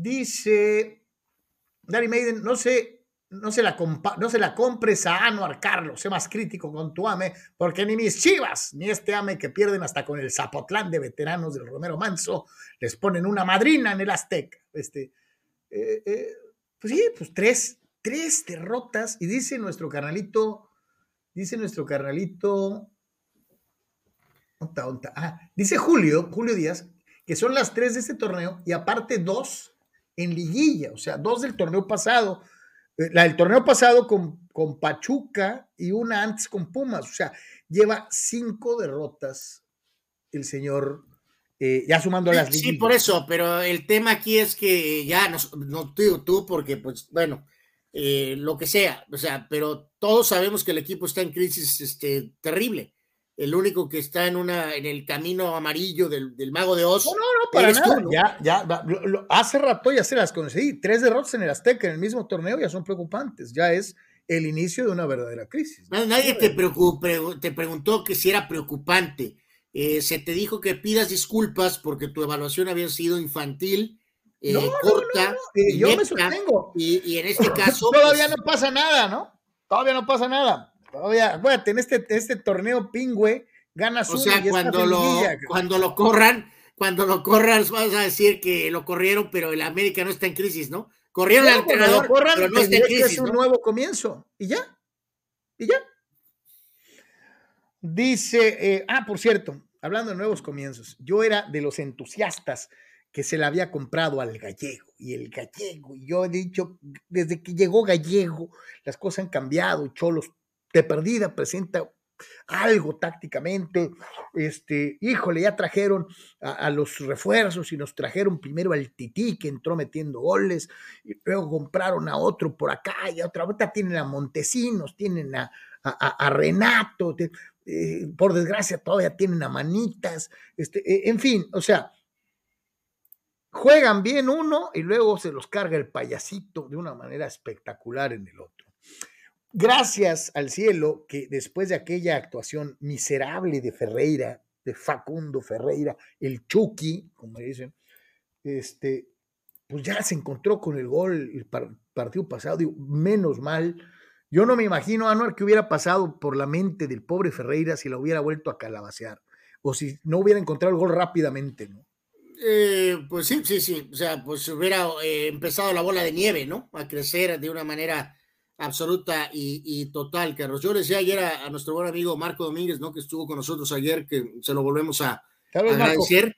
Este, que en este caso yo firmo el empate contra el campeón Atlas, Carlos. La verdad es que eh, este, lo de Pumas es una cosa y los siguientes juegos de Mazatlán y Necaxa pues creemos que esa es la realidad más del equipo, ¿no? Entonces, si estás enfrentando un equipo tan ordenado como es Atlas, Carlos, que, pues es, reiteramos, el campeón defensor, pues honestamente yo sé que es muy corto, pero eh, pues la firmo el empate, Carlos, ¿no? Porque, o sea, si pierden, Carlos, no, no hablo en sí ya del contexto de si se va el gallego, no, sino el tema de confianza en general, eh, prácticamente a lo mejor una derrota con el Atlas es el fin, Carlos. Este, y es el fin del torneo en general. O sea. Sí, sí, sí. Yo, te digo, en el, aspecto individual. Porque eh, le decía a Marco, Carlos, que en las siguientes semanas después vienen juegos contra un eh, San Luis, por ejemplo, Bravos, antes de por ahí tener una racha donde vas a enfrentar a, América y a Tigres y va, va, va, y, pero pues reitero, ¿no? Eh, habíamos hecho énfasis en el juego de Mazatlán y en el juego de Necaxa, y ya vimos cómo nos fue. Sí, habíamos dicho que de, que de, esos seis había que ganar cuando menos cuatro. Y a la hora de la hora, pues terminaste con uno de seis. Bueno, o sea, con el de. Con, bueno, sí, sí, sí, sí. Sí, sí, sí. Y, y la verdad, que uno de seis no es aceptable.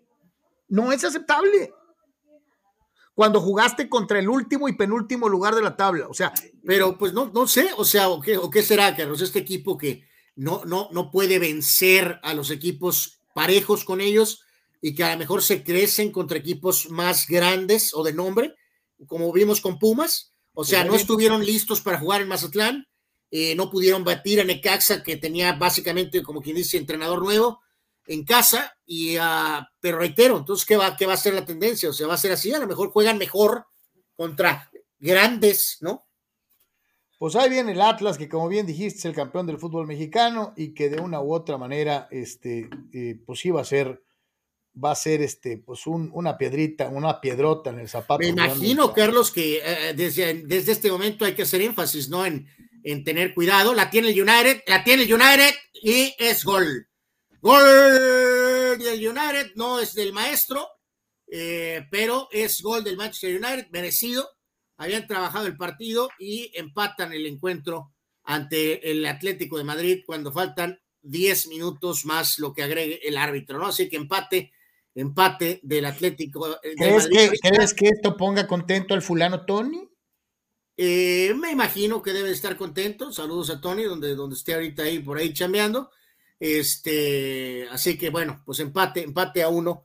Este, pero reitero que no sé, ya sabemos que por ahí a veces puede haber aficionados del Atlas medio radicalones, así que esperemos que no pase ninguna cosa el próximo eh, día de partido. Y eh, supongo que va a haber una muy buena entrada, ¿no? Este, considerando que es Atlas, que ahora resulta que es el campeón, como vimos el estadio en, los juegos pasados, pues va a haber una muy buena este, entrada en el, en el estadio de caliente, ¿no? Ah, no, es el regreso de Diego Coca.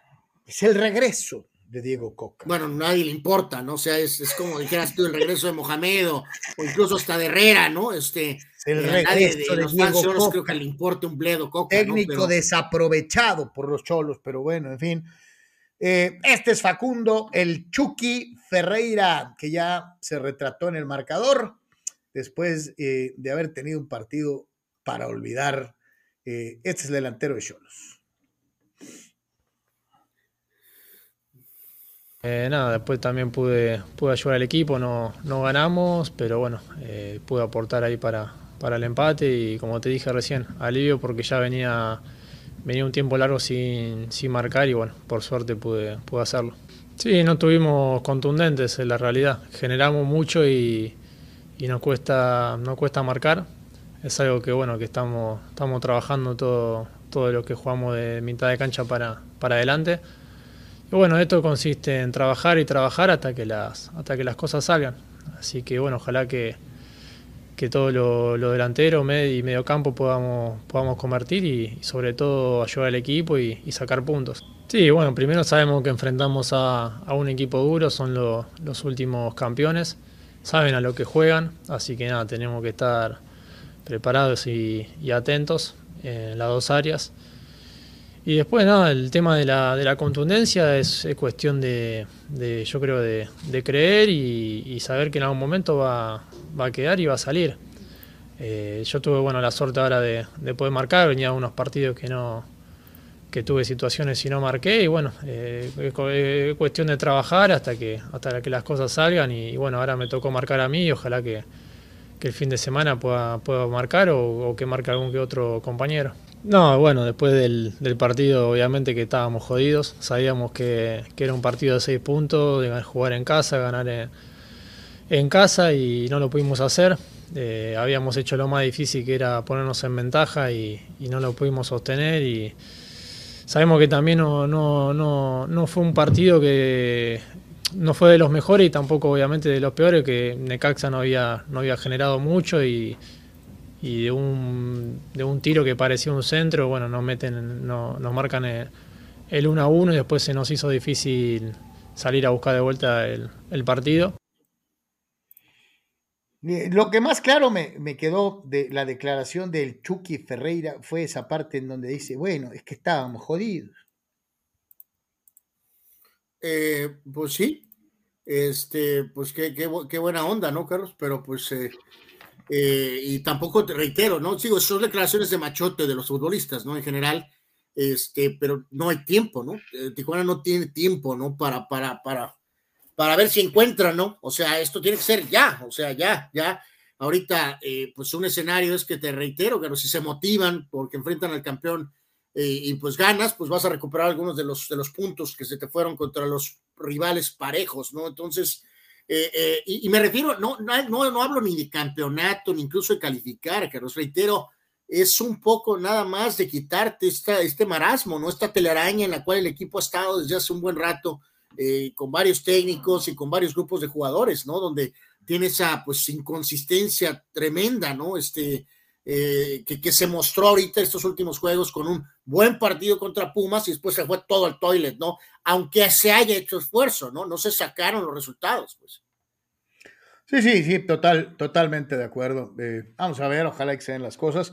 Primero que nada, que digo, tengamos un buen partido de fútbol.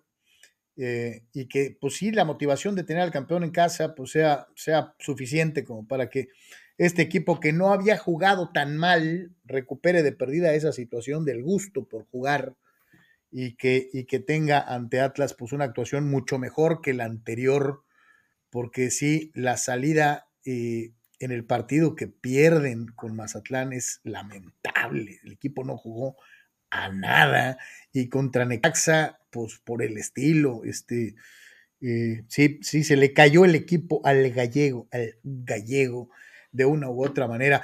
Este es el, el, calendario de esta, de esta mafufa, mafufa, jornada 7 del fútbol mexicano, carnal. Eh, sí, sí, sí, totalmente, ¿no, Carlos? Decirlo este, aquí, ¿no? Donde vamos a tener este, eh, pues estos, estos partidos en, este, en, en jueves, este, y, luego. o eh, sea, como en la NFL tenemos Thursday night. Eh, sí, o sea, no, no, no, no uno, va a haber dos. Y luego va a haber triple cartelera el viernes, ¿no?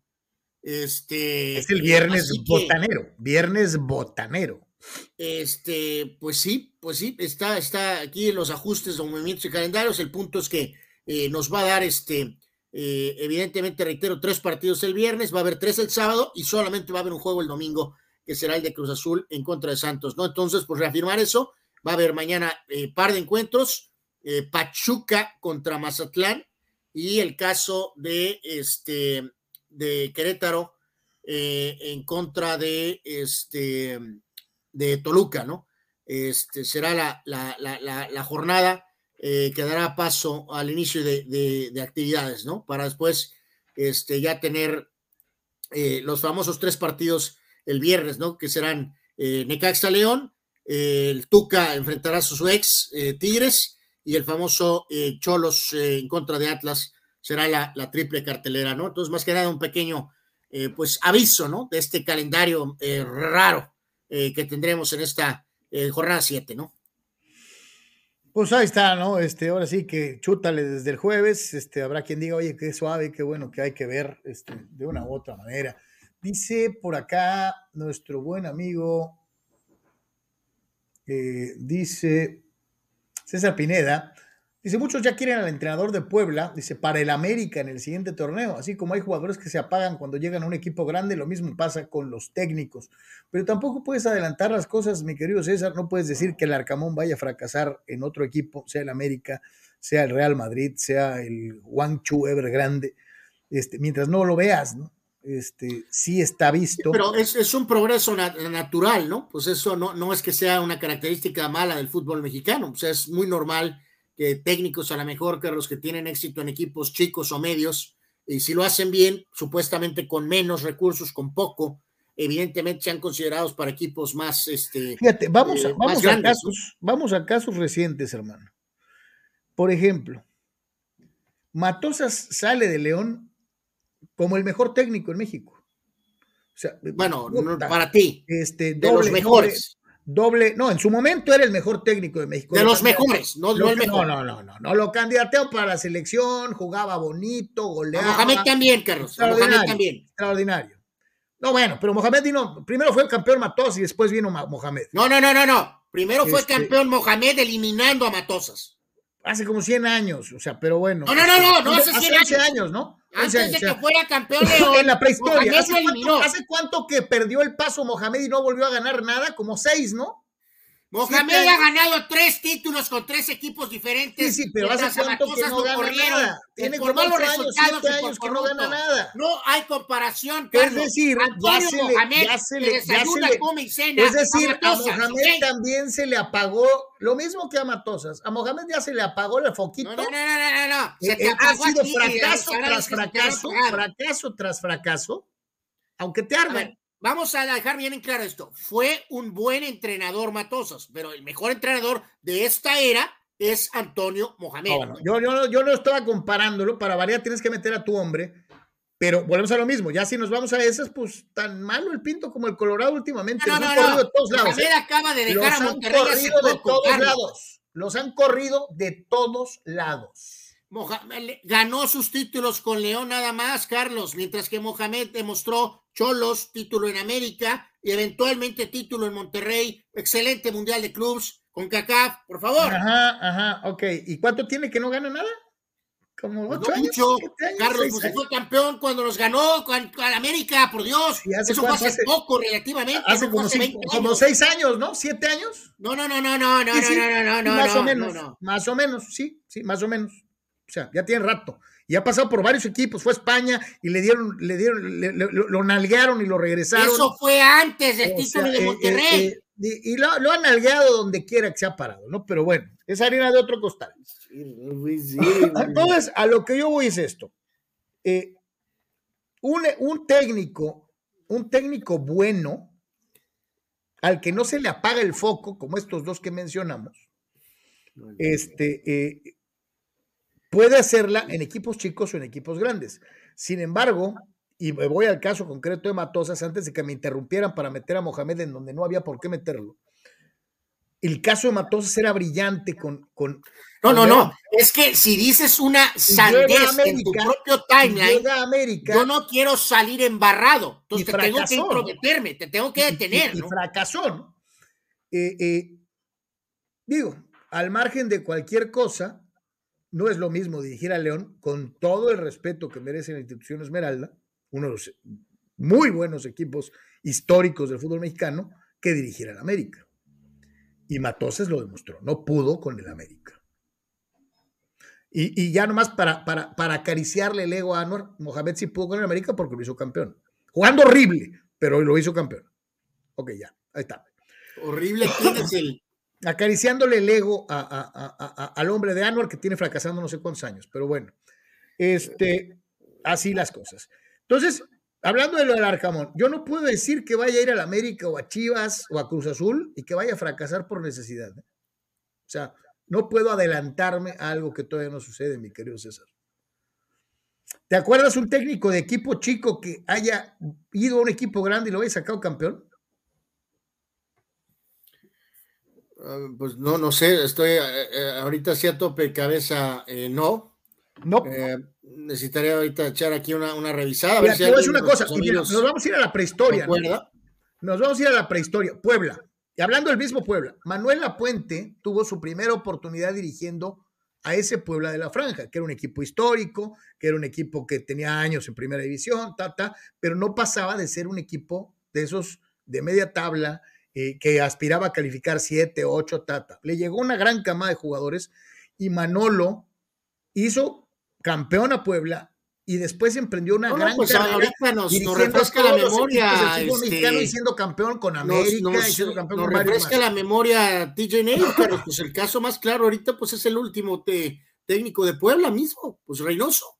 Reynoso picando Reynoso. piedra, agarra un Puebla que es equipo pequeño y hizo campeón a Cruz Azul. campeón, así que pues, ahí está un ejemplo muy reciente, ¿no? Tiene razón.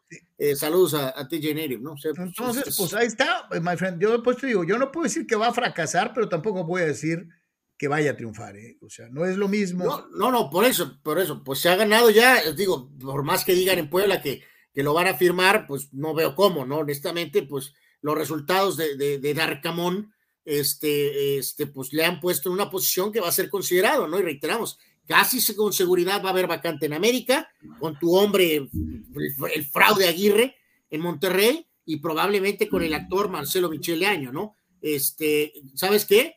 Eh, digo, ya hablaré, ¿no? Del tema ese de grandeza o no grandeza. Al, Carlos, hasta Cholos puede tener vacante, o sea, sí, sí. Eh, podría ser una especie de, como pasó con Guede, ¿no? Este, hasta cierto punto, ¿no? Este, entonces, eh, pero bueno, el tema es América, Chivas, Monterrey probablemente, y, el tipo ya se ha ganado el ser considerado, pues es, normal.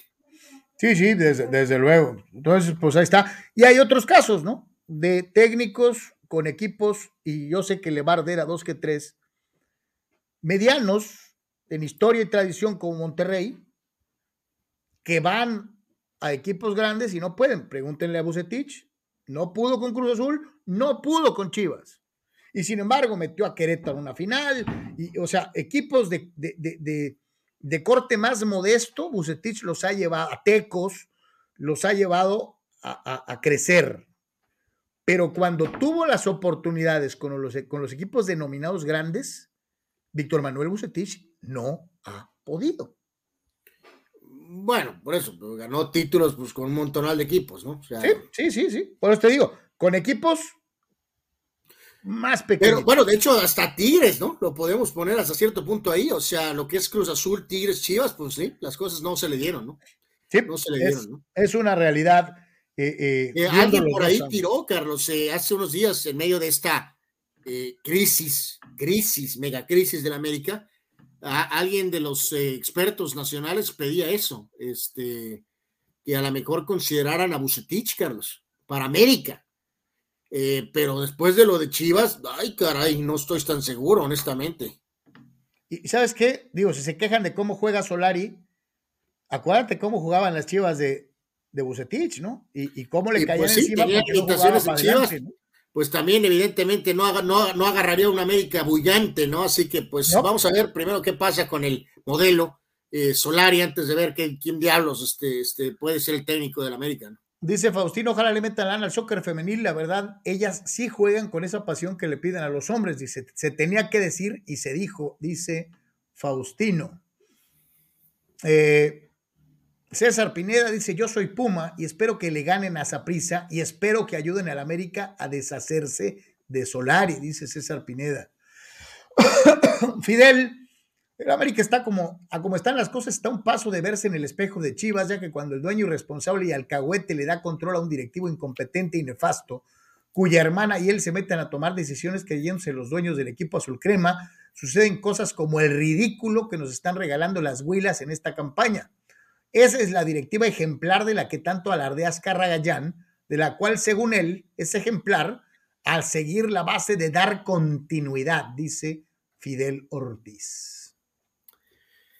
Pues en, modo Fidel, ¿no? Pues, pero, pero tiene, este, pues tiene, tiene razón, ¿no? Tiene la razón, ¿no? Evidentemente las cosas no se han hecho bien desde el dueño y pues el hecho de cómo se han eh, se manejó la salida de Herrera, cómo se ha dado la continuidad de Baños y esa famosa eh, leyenda urbana de la hermana, Carlos, eh, pues, ¿qué podemos decir? Pues las cosas no están, evidentemente no, no están bien en América ni remotamente, ¿no? El cambio de estructura de fuerzas básicas con los españoles estos que han hecho un desastre. Terrible.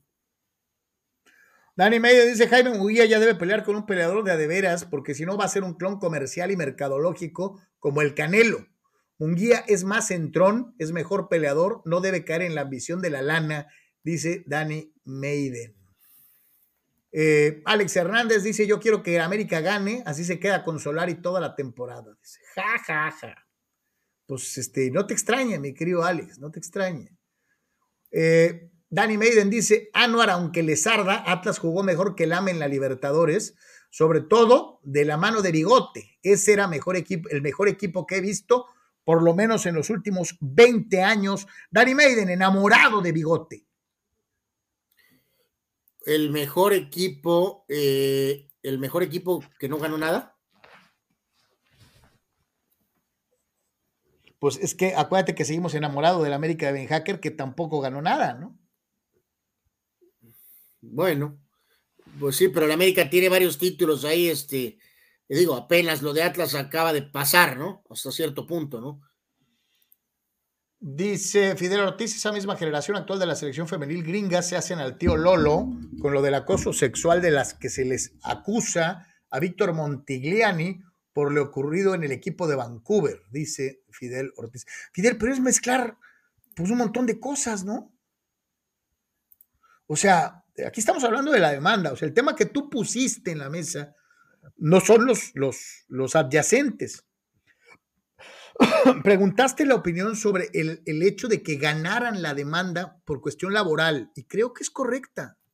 Ya todo lo demás pues son otro tipo de asuntos, mi querido Fidel. Eh, yo creo que no se mezclan unas cosas con las otras. Ya, eh, ya son eh, finales, Carlos, los partidos. finalmente queda así, empate a uno del Atlético y del United. Eh, con el gol de Félix al minuto 7, de Joe Félix y luego el Langa empató para el United al minuto 80 y eh, final también en Portugal el Benfica y el Ajax empatan a dos anotaciones, ¿no? Así que una jornada buena hasta cierto punto para los mexicanos, los dos juegan partido completo, Carlos. Edson Álvarez con el Ajax y eh, el HH con el Atlético de Madrid, ¿no? Así que hasta cierto punto, obviamente sí ventaja para Ajax y United que empatan de visita, pero pues habrá que jugar la, la, vuelta, pero sí, pues destacar buena jornada mexicana con los dos eh, teniendo partidos completos, ¿no? Ahí está, entonces, este, y, digo, para los Messi lovers que esperaban que esto sucediera, Penaldo no anota, ¿no? Entonces, este. Pues no anota, pero pues no, tampoco falló un penal, ¿no? Pero bueno. Efectivamente. Eh, y hablando precisamente de cuestiones y curiosidades de la Liga MX, ahí les van algunas situaciones este, de llamar la atención. Ronaldo Cisneros ha jugado, escuche usted esto, minutos jugados con Chivas desde el último partido de Macías antes de irse a Europa. Cisneros ha jugado solo 23 minutos, mientras que el JJ ha jugado media hora. O sea, ¿me puedes, ¿me puedes decir qué diablos pasó con Cisneros? ¿Por qué no, pues ha habido un poquito de todo, ¿no? Desde el tema físico, o sea, este, pues bueno, ya hay un buen rato que a lo mejor esta especie de, de jugador que se pensó podía tener a lo mejor algo distinto, o sea, poquito diferente, pues ahí se ha quedado, ¿no? Este está de llamar la atención. Goles anotados por Pumas en el clausura 21, en 17 juegos metió 17 goles. O sea, e, en, en, todo el torneo metió 10, 10 goles. En lo que va del clausura 2022, cinco partidos disputados, por ahí un pendiente o lo que sea, ha anotado ya 11. O sea, la mejoría del equipo universitario en el aspecto ofensivo es notoria, ¿no? Sí, pues parte de lo que fue el cierre acá con en parte los, los amigos estos eh, brasileiros, ¿no? Que sacaron ahí de una esquina, ¿no? Que al final eh, del torneo anterior y un poquito ya a lo que ha sido el inicio, eh, pues mucha mayor cuestión de ofensiva, ¿no? Para, para Pumas. Goles anotados hasta la jornada 6 con 49 partidos disputados, Anuar. En la apertura 2021 llevaba a la Liga MX anotados 110 goles hasta la jornada 6. En lo que va del clausura, ya metieron 134. ¿Te acuerdas? Mucho dijimos que el torneo inmediato anterior había sido miserable, que había sido un torneo deslucido, gris, hasta negro, y los números lo comprueban, ¿no? Sí, pues eh, vamos, a mí sí es una mayor producción. El fútbol es de emoción, es de meter goles, y este, pues esto te indica algo, ¿no? Entonces, este, evidentemente sí ha habido por lo menos este, más producción, ¿no? Este, eh, que es lo más importante, ¿no? Nos vamos al América y en el América, pues ahí les va. Juegos que se necesitaron para que recibieran 10 goles. ¿Cuántos partidos requirió América para encajar 10 goles? Durante la apertura 2021 se necesitaron 17 juegos para admitir 10 goles. En lo que va del clausura 2022, han encajado esa cantidad, 10 goles, en solo 5 partidos clarísimo cómo el equipo defensivamente se le ha ido al carajo a Solari, ¿no? Pues sí, sí, sí, sí, le ha alcanzado eso de ganar los partidos 1 a 0, ¿no?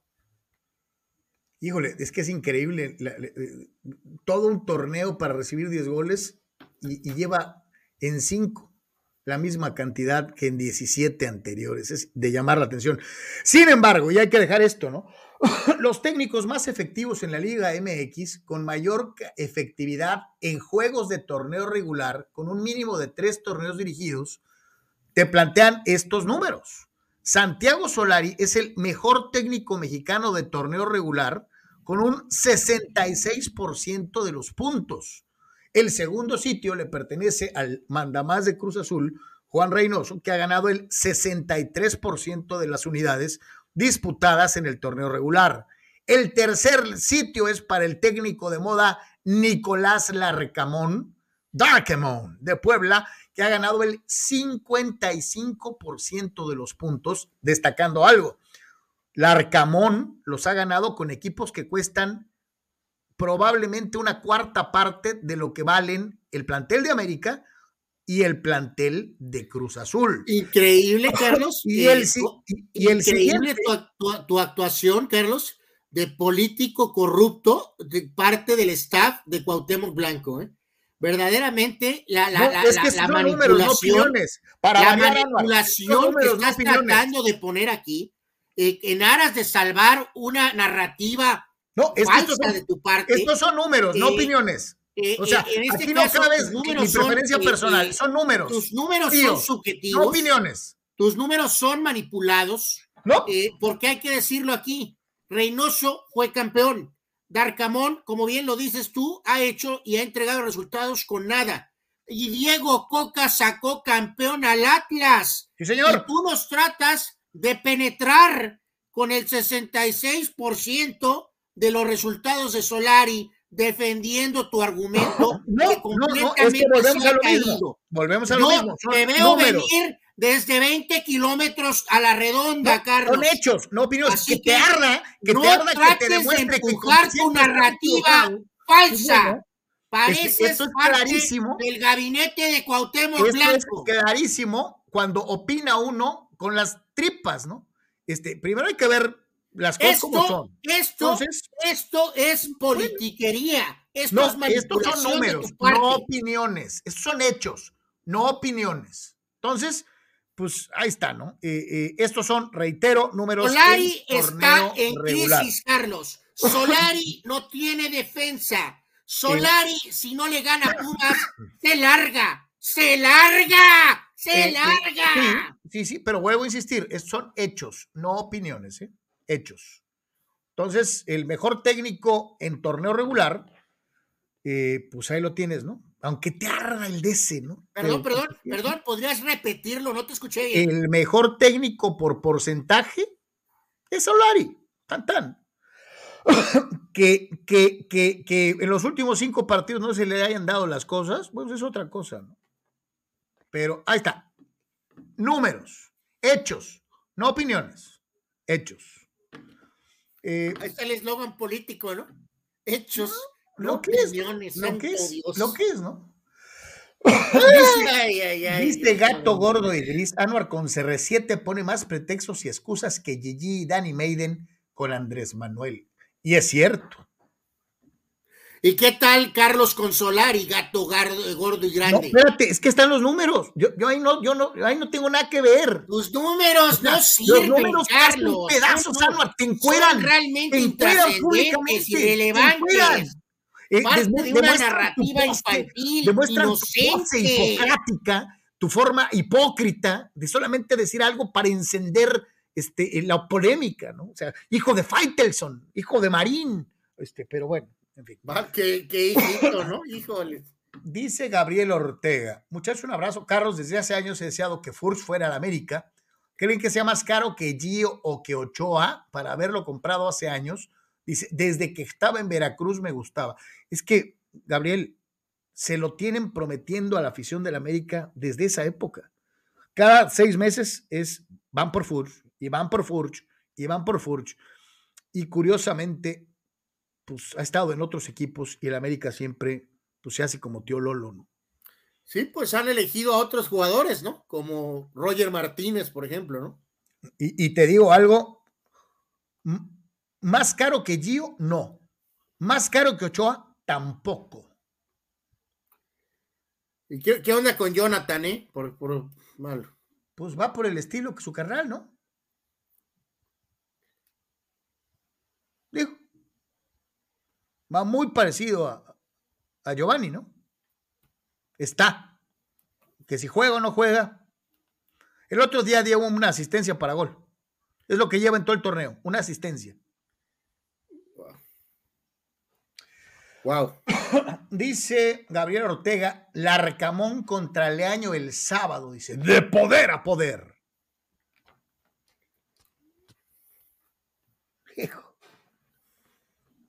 Y bueno, si usted te- eh, entró en la política barata que trató de venderle Sanor, ahora lo invitamos a una política a una, a una polémica legítima, algo verdadero. Los porteros mexicanos, Anwar Yeme. Aquí no vamos a caer en, cosas de- de- de- de, eh, inventar. Aquí hay que encontrar al mejor arquero mexicano y ahí se las ponemos a todos nuestros queridos fulanos en pantalla. Creo que esta dinámica, creo que creo que esta página es, es, eh, eh, soy refri o algo así, ¿no? Ellos, ellos pusieron esta pregunta y se nos hizo este, interesante compartir con, con nuestros seguidores. Ellos hablaban, Carlos, de, de clasificarlos, ¿no? Del 1 al 6, eh, básicamente, ¿no? Entonces, eh, en este caso, eh, yo me voy a ir de la siguiente manera, mis gustos personales, me iría Campos 1, Ochoa 2, eh, Corona 3, eh, Conejo 4, Talavera 5, Osvaldo 6. En- en- desde luego aquí no obra tu animadversión osvaldista, ¿verdad? No, es una humilde opinión, básicamente, ¿no? Yo les voy a decir una cosa. Obviamente, algunos dirán, tendría que irme forzosamente por Memo Ochoa por ser el único de estos seis que jugó en Europa. Sin embargo, la trascendencia e importancia de Jorge Campos no terminó eh, con su paso como futbolista activo. Hoy en día forma parte del comité del jugador de FIFA y sigue siendo una figura de peso específico a nivel mundial, aunque a muchos se nos olvida cómo terminó la carrera de Jorge Campos. Terminó siendo suplente en Chicago, terminó siendo suplente en Cruz Azul y terminó siendo tercer portero Bueno, y casi, casi como, Carlos, como, Yo, como mi bufón de la selección nacional, ¿no? Mi, mi evaluación fue simplemente pensar en el prime de sus, de sus carreras, sus mejores momentos. Eso, en base a eso elegí. No quién jugó dónde, ni qué onda, ni qué más. Fue pensar en su mejor versión. Y así fue como elegí. Pues yo te digo, yo, yo creo que sí, duró más la- el, el punto alto de la carrera de Jorge que su punto bajo. Ahí hay que pensar, Anor. Yo creo que casi, casi es un 50-50. ¿eh? No, no, no. eh, bueno, o sea, si ese ya, digo, tú puedes hacer tu lista de, de ranking de acuerdo a tus criterios. Ya ahorita ya me pusiste como 30 criterios diferentes al mío. eh, si se habla desde consistencia, pues Ochoa ha tenido más consistencia en su carrera, Carlos. Básicamente. Y, Más y ya no, Campos, oye, claro. ya no digamos, y ya no digamos el conejo, ¿no? Que fue de una consistencia envidiable. Bueno, pues a estas alturas Talavera y Corona ya van que vuelan en territorio conejo casi, Carlos. Sí. Y volvemos a lo mismo. Entonces, si nos vamos solamente por preferencias personales, pues sí, obviamente me tendría que ir primero con Campos, segundo con Memo. Yo pondría a Porterate Kid en tercer lugar, es decir, a, a, a- a José de Jesús Corona, pondría al Conejo Pérez, pondría a Osvaldo Sánchez y al último pondría a Talavera. Y esa Ah. es mi lista. Prácticamente la misma lista, solamente con el cambio de Osvaldo y Talavera, ¿no? Sí, sí. Ahí están para nuestra Deportes Nation. Ahí están los, los nombres, ahí están los porteros. Eh, eh, usted díganos, usted díganos cuál es la buena, cuál es el 1 y cuál es el 6 en esta lista. Obviamente aquí no se incluyó, por ejemplo, a Pablo Larios Iwasaki, que es de otra, de otra época. Vamos a decir que esta es la época de Campos para adelante, ¿va? Eh, más o menos, pues sí, o sea, exacto, no está Carvajal, no está Pablo Larios, ¿no? Este, pues por, por- Y, y te digo, yo creo que, y, y- y- y sin ánimo de joder, ¿no? O sea, eh, a muchos sí se nos olvida, este, algo pasó con, con Jorge, ¿no? Hubo un momento en su carrera en que ¡pum! clavó el pico, clavó el pico. Sí, pues des- después, del, después del Mundial de 98, Carlos, ¿no? Evidentemente, o sea, eh, eh, ya las cosas empezaron a salir, ¿no? Aquella bizarra situación de, de, ser suplente del Conejo en Cruz Azul y ser titular en la selección por encima del Conejo, ¿no? O sea, era, era una cosa extraña esa, ¿no? Este, vamos, su marca, calidad ahí está, pero, pero es cierto, o sea, ese, ese, ese prime este, es menor en cuanto a la consistencia de las largas carreras que han tenido Ochoa, Corona, Talavera, por supuesto el Conejo, ¿no? Y el mismo Osvaldo también. Sí, Osva- oye, Osvaldo parece que no, pero fue eterno, ¿eh? Sí. Eterno.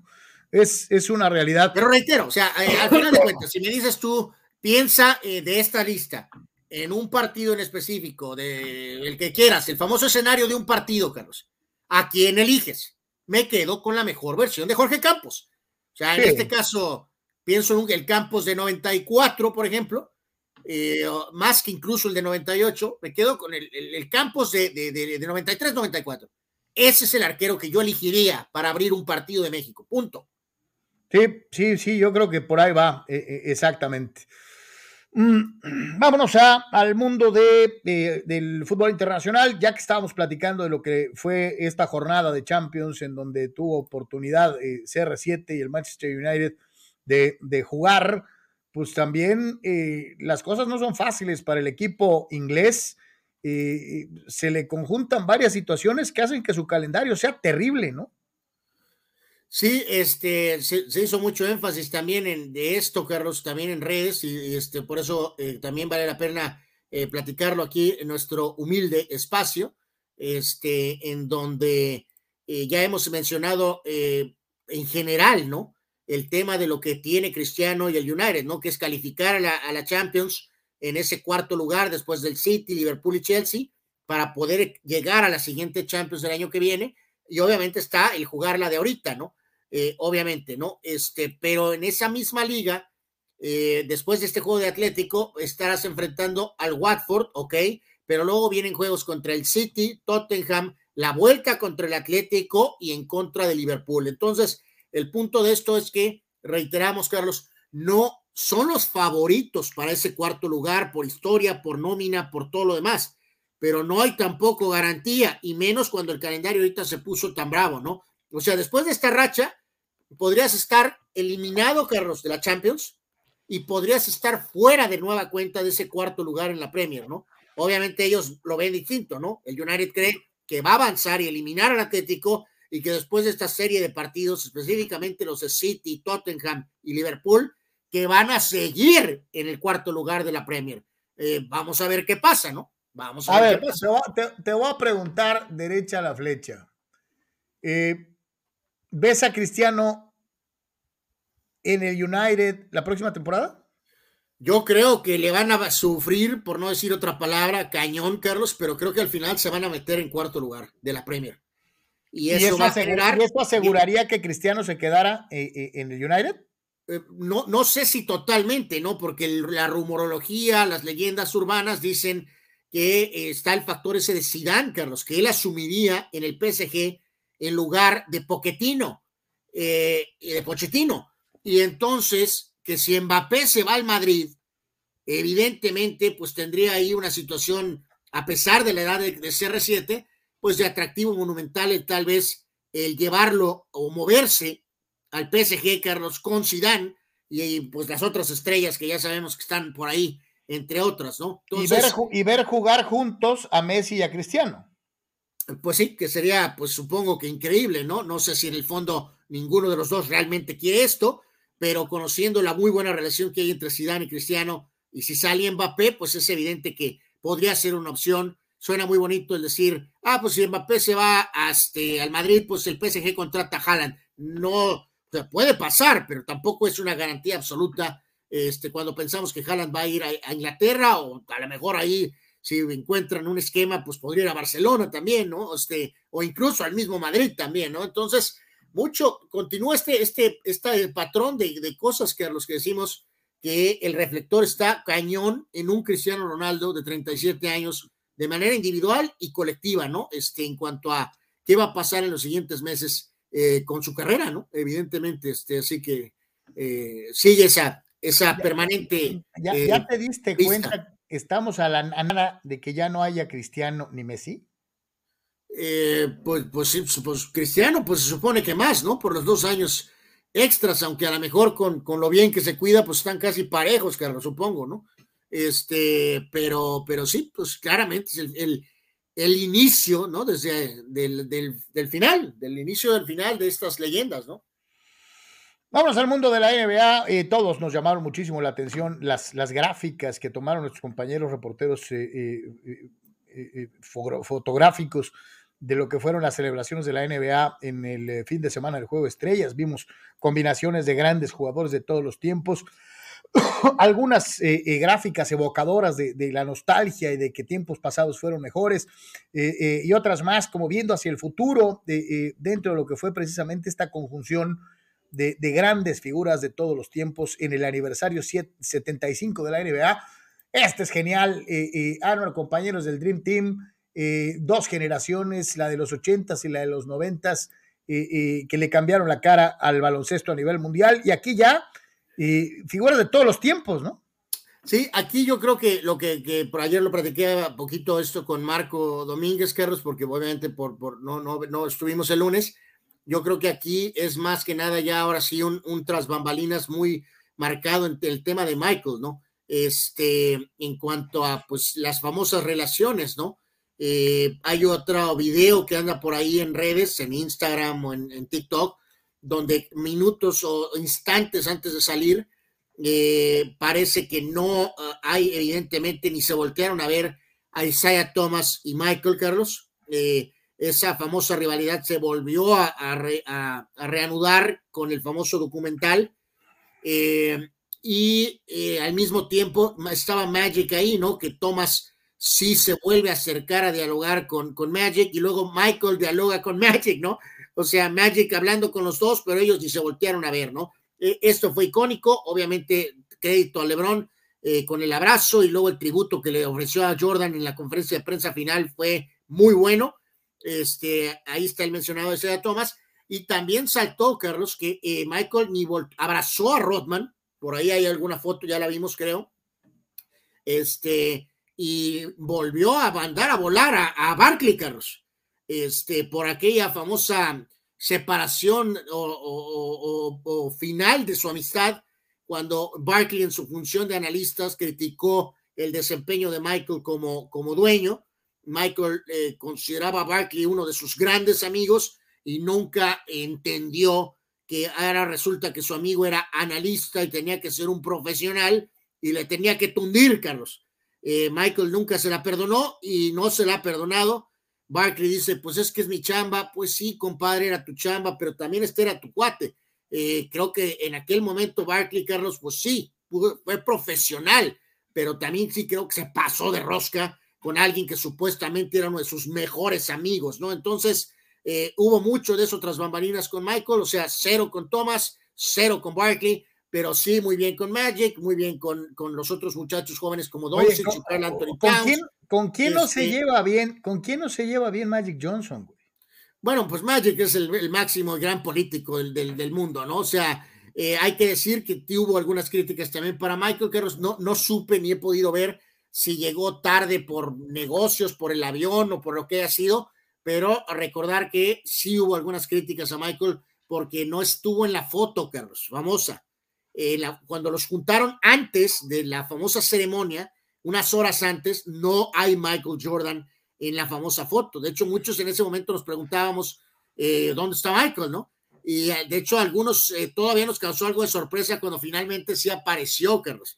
Hay Oye, que vimos, decirlo. vimos muy sonriente a Karim, ¿no? Eh, Karim, pues bien, bien en general, pero pues reitero, el sol es Michael. Y en este caso, el otro, la otra pequeña luna, pequeñita, satélite así pequeñito, pequeñito, eh, no apareció Scottie Pippen, Carlos, obviamente. no, pues, este, ayer puso un post ahí vendiendo papas o no sé qué onda. eh, pues este, pues tiene que cambiarle el buen Pippen, ¿no? Porque pues este, lana, parece que la lana está al día, ¿no? Entonces, este, pues sí, ahí quedó eso. No Thomas, no Pippen, porque de plano Pippen creo que se dio cuenta, Carlos, que no iba a ser un escenario favorable y quedó demostrado, ¿no? Al final, ¿quién fue el último jugador presentado? ¿Quién fue el jugador más aplaudido? Incluso más que el anfitrión LeBron James, fue Michael. O sea, Magic también lo aplaudieron mucho y otros jugadores más. La más grande ovación fue para Jordan y por mucho. y no, no, y no, este no vi- caso- no vi a Larry Bird, ¿eh? no, Tampoco. la- Bird también, digo, algunos de ellos por edad, eh, cuestiones de traslados, el, todavía el tema del COVID, por eso es que varios de ellos mandaron pues mensajes eh, grabados, ¿no? Donde medio saludaban allá al público, sí mucha polémica, eh, algunos jugadores de la época nuestra como McGrady o como Dwight Howard o un jugador internacional como Ginobili, Carlos, Pau Gasol, no considerados, y sí aparecía por ahí un lesionado Davis o alguna cosa así, ¿no? Entonces, eh, evidentemente sí hubo algunas polémicas por la parte baja de la lista, ¿no? En que- Eh, y, y- digo ya, viendo las cosas así, le pasó un tren por encima a Patrick Ewing, ¿no? ¿O qué? Eh, bueno, pues a veces nos pasa un tren por encima o nos cae un tren encima, Carlos.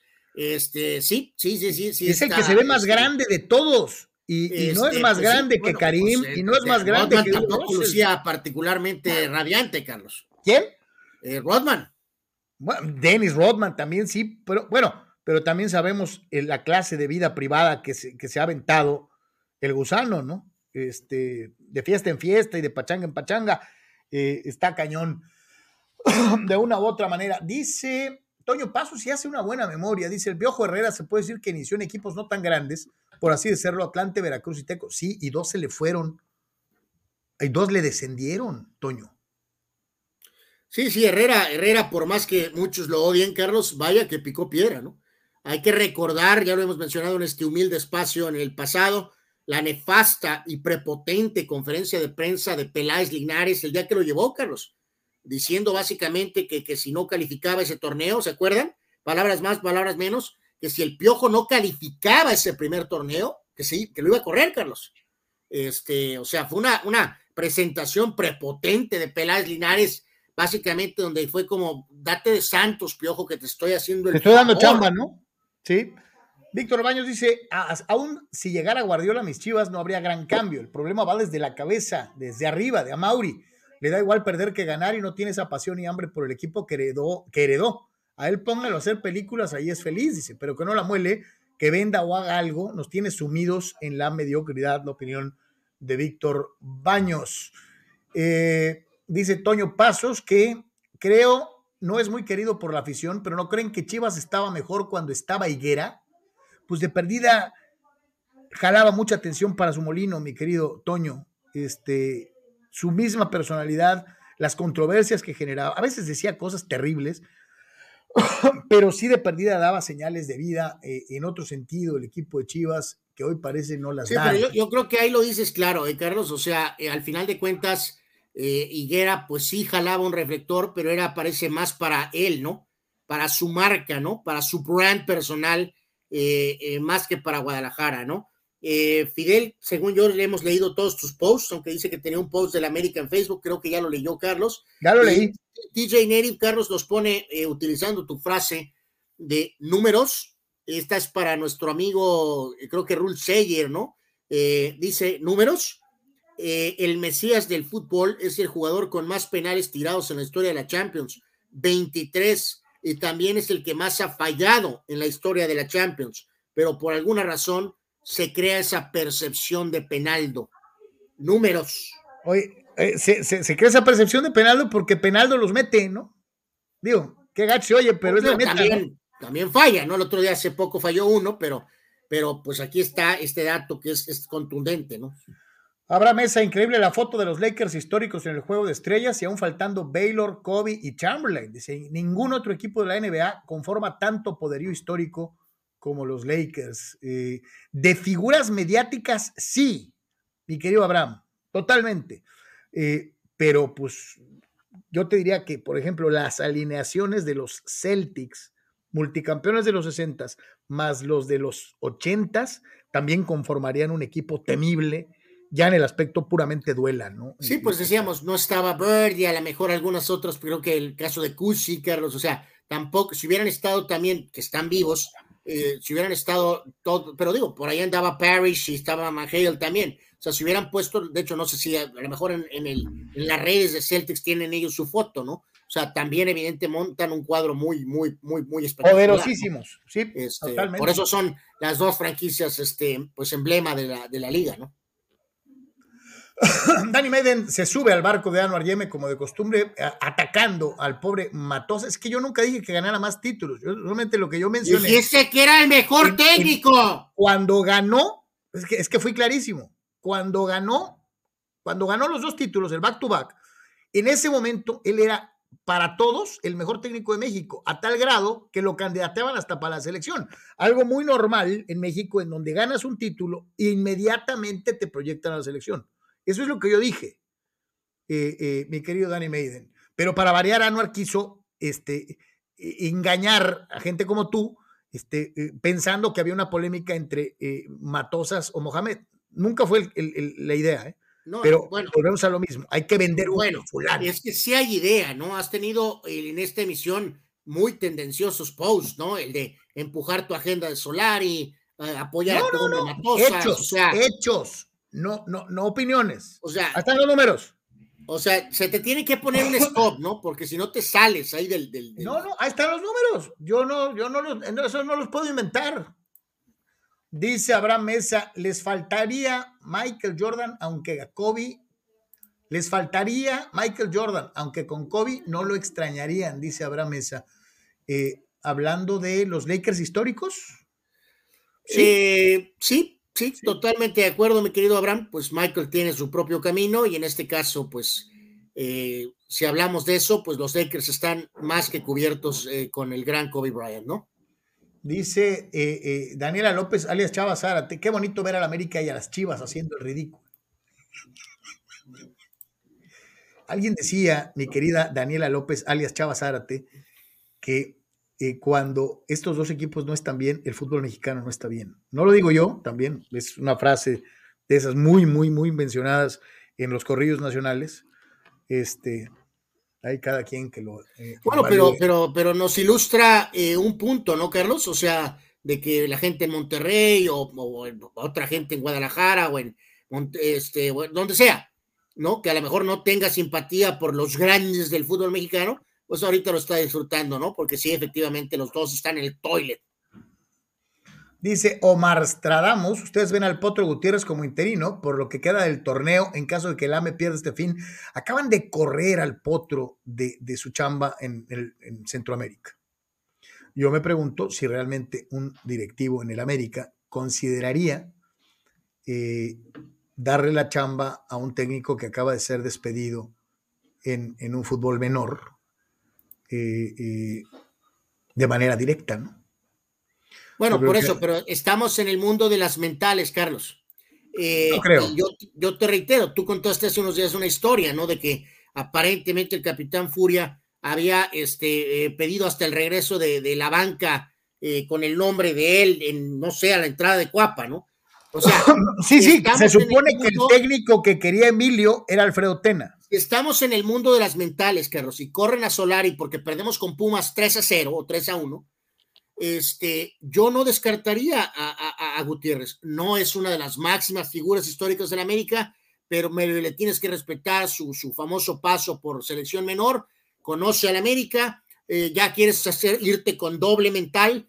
eh, consideraría, por ejemplo, a un, ya que andamos tan allá, ¿por qué no un Joaquín del Olmo, Carlos, que era eh, conocedor de la filosofía de las abejas? O sea, me refiero a que eh, evidentemente tendrías que ir por un técnico mexicano. Y, y entonces, ya sea de gran perfil americanista o con a lo mejor un perfil medio americanista, ¿no? O sea, Joaquín, el Potro Gutiérrez no son considerados símbolos americanistas, pero jugaron en América. Pero Por aquí sí tendría, ¿no? Por ejemplo, ahí sí, ahí, ahí tal vez sí sería mucho esta situación, ¿no? El otro de alguien de nuestros eh, eh, eh, aficionados decía que el América estaba atlantizado, entonces sí, pues a lo mejor por ahí podría ser el potro, ¿no? Pero por, por esta cuestión de el, el- el América atlantizado, ¿no? O sea, eh, eh, o sea, de que si tiene logros, que si lo corrieron hace poquito, no sé, sí, pero estamos hablando de que necesitas a un técnico que al menos tenga un paso americanista, ¿no? Carlos? O sea, no vamos a poner al profe Cruz ni a Sergio Bueno, ¿no? Es más, yo no sé, Carlos, lástima que el plantel es tan basura, la verdad. O sea, eh, eh, alguien podría hasta soñar ahí de que si le deberían de hablar a Bigote, Carlos. Es, dicen que es uno de los nombres que también traen, ¿eh? Bi- Bi- Bigote, pues Bigote sí se anima a poner cantera. eh, este, o sea, no, no creo que sea un nombre que podamos medio des- Y, y te digo algo, a mí no me desagradó cómo jugaba el América de la Volpe, ¿eh? En la segunda parte. O sea, tiene que ser un técnico mexicano que conozca América, que haya jugado en América, que haya dirigido en América. Ya Reynoso creo que no, por ejemplo, no entra en la ecuación. No, le vamos a dar el equipo a Antonio Carlos Santos, por más que él quiera, pues no ha dirigido ni, ni al equipo a la esquina. Este, pero algunos de estas piezas que sí han sido entrenadores, eh, pues creo que todos estarían ahí este, en, la, en la palestra, Carlos. Por ejemplo, si hay un nombre que con- por más que lo apreciamos mucho, sí creo que no pondría, eh, en este caso, por ejemplo, sería un romano, Carlos. Este, o sea, si parece Bueno, ya sabes, a- a Rubén, a Rubén lo candidatean en todos los equipos, ¿no? bueno, por eso, pero para ese caso, pues este, pues vamos por la Volpe entonces, ¿no? Este, esa, es, esa, es una, esa es una realidad. Pregunta, pregunta, pregunta Omar Stradamus, hablando de efectividad de los técnicos, ¿quién tiene la mejor efectividad en liguilla? Que es lo importante, que eso es muy bueno, y por eso lo hice, lo hacía con tanto énfasis. Hablan de torneo regular. Aquí sí sería muy bueno, y yo me atrevería a decir sin tomar en cuenta probablemente a muchos otros, la liguilla del fútbol mexicano se disputa desde 1970. Yo pensaría que el técnico mexicano con mejor efectividad, sin ver números, o sea, pensando más o menos, podría ser Ricardo Ferretti, por ejemplo, o podría ser Manuela Puente. Son los primeros que se me vienen a la mente. Tal vez Raúl Cárdenas, tal vez José Antonio Roca. Eh, Tal vez. Pero de entrada, yo pensaría que es cualquiera de estos dos que te mencioné en primer orden.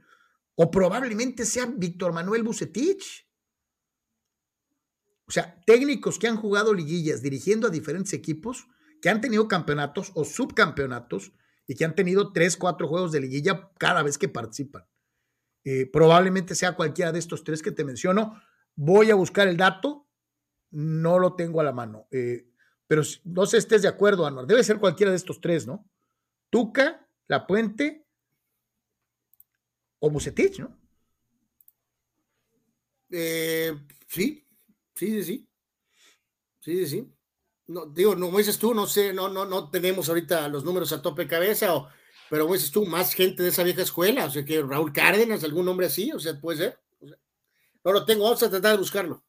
Está muy buena tu, tu pregunta, Omar. Está, está, muy interesante y sí sería muy, muy, muy ilustrativo ver el, el técnico que, que, mejor juega las liguillas en México.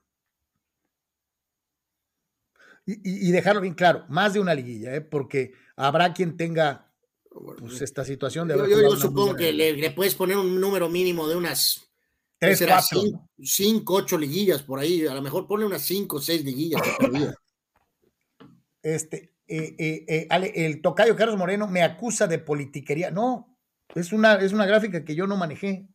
Es una gráfica que está del dominio público, de, que habla de la gran efectividad de Solari en relación a los otros técnicos hoy en el fútbol mexicano. ¿no? Abraham Mesa trata de llevar agua a su molino de forma mentirosa y dice, entonces Brady es mucho mejor que Montana por los hechos y los números. Carlos Yeme se disparó en la nalga como pláxico. No, porque volvemos a insistir, yo nunca le he quitado, y lo he dicho varias veces, que seamos sordos o no lo queramos entender es otra cosa. El más ganador, sin duda, es Tom Brady, pero no el mejor. Como coreback, técnico y todo lo demás, Montana era más completo. Más ganador, sí, Brady, pero mejor coreback, Montana. Eh, dice, dice César Pineda, la lista de los porteros está fácil, Campos es el uno, dice. A los demás, pónganlos como quieran. pues sí, es que el inmortal es el inmortal, Anuar. ¿No? No, bueno, por eso, pues al final eh, creo que los dos contestamos eso, ¿no? O sea, así de sencillo. Dani Maiden, Darcamón pa' Chivas o Cholos, Solari pa' afuera. Qué hábil eres, Carlos, con los números. Con datos duros, Solari está sin defensa, sin títulos, y la tendencia indica que terminará en último lugar este año. Y estamos en la fecha 6 de 17, Dani. Yo te casi, casi te la apuesto que América va a calificar. En este torneo. Sí, el problema, el problema, Carlos, es que a lo mejor califica con otro técnico. Puede ser, y lo mismo, le gana Pumas y a lo mejor se queda. Y digo, estamos en la tierra de las suposiciones. Dice Gato Gordo y Gris, el mejor portero mexicano es Camilo Vargas, naturalizado. No, hombre, Gato, pero ese es, este, estamos hablando histórico.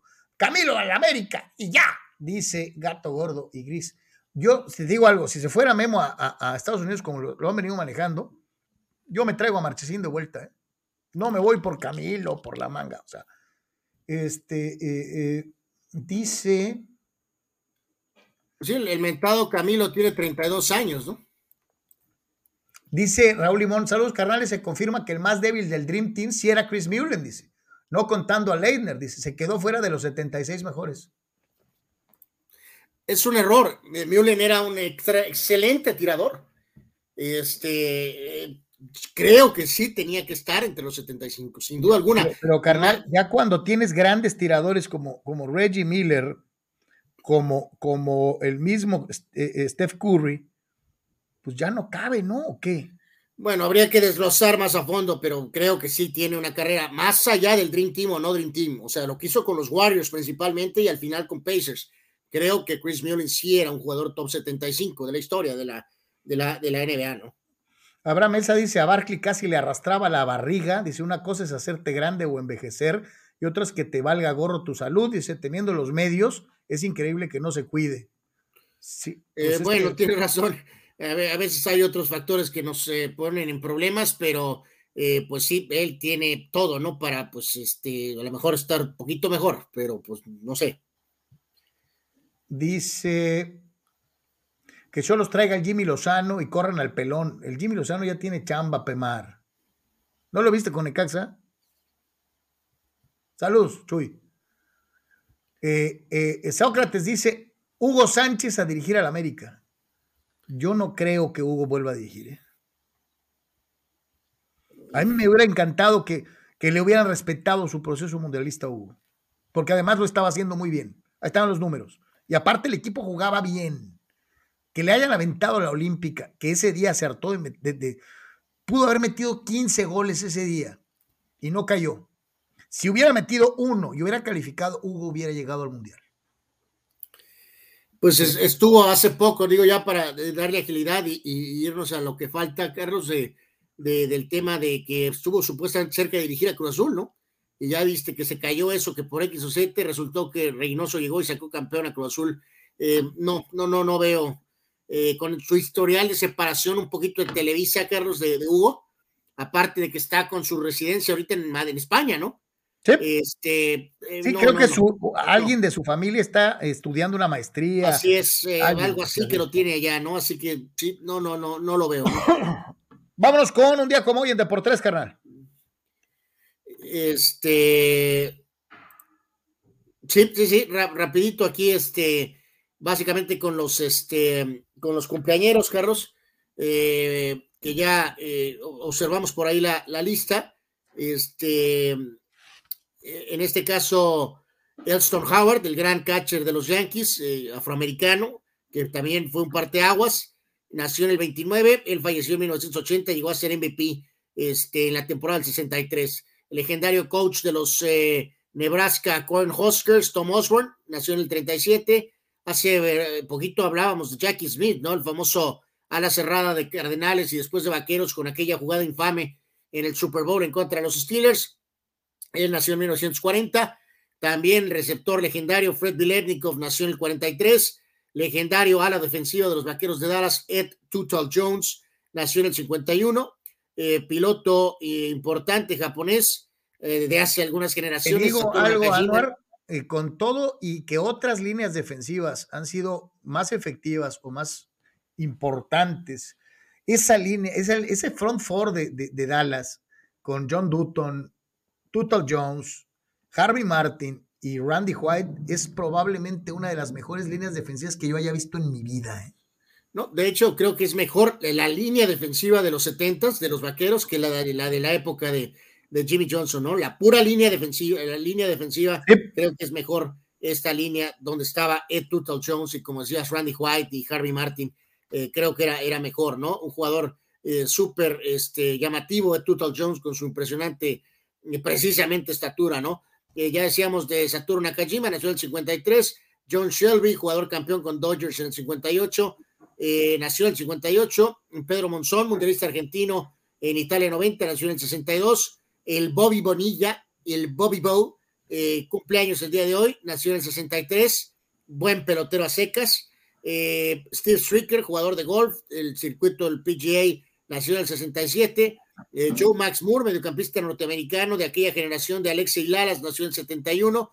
Rondell White, buen pelotero en grandes ligas, eh, nació en el 72 con los Expos y otros equipos.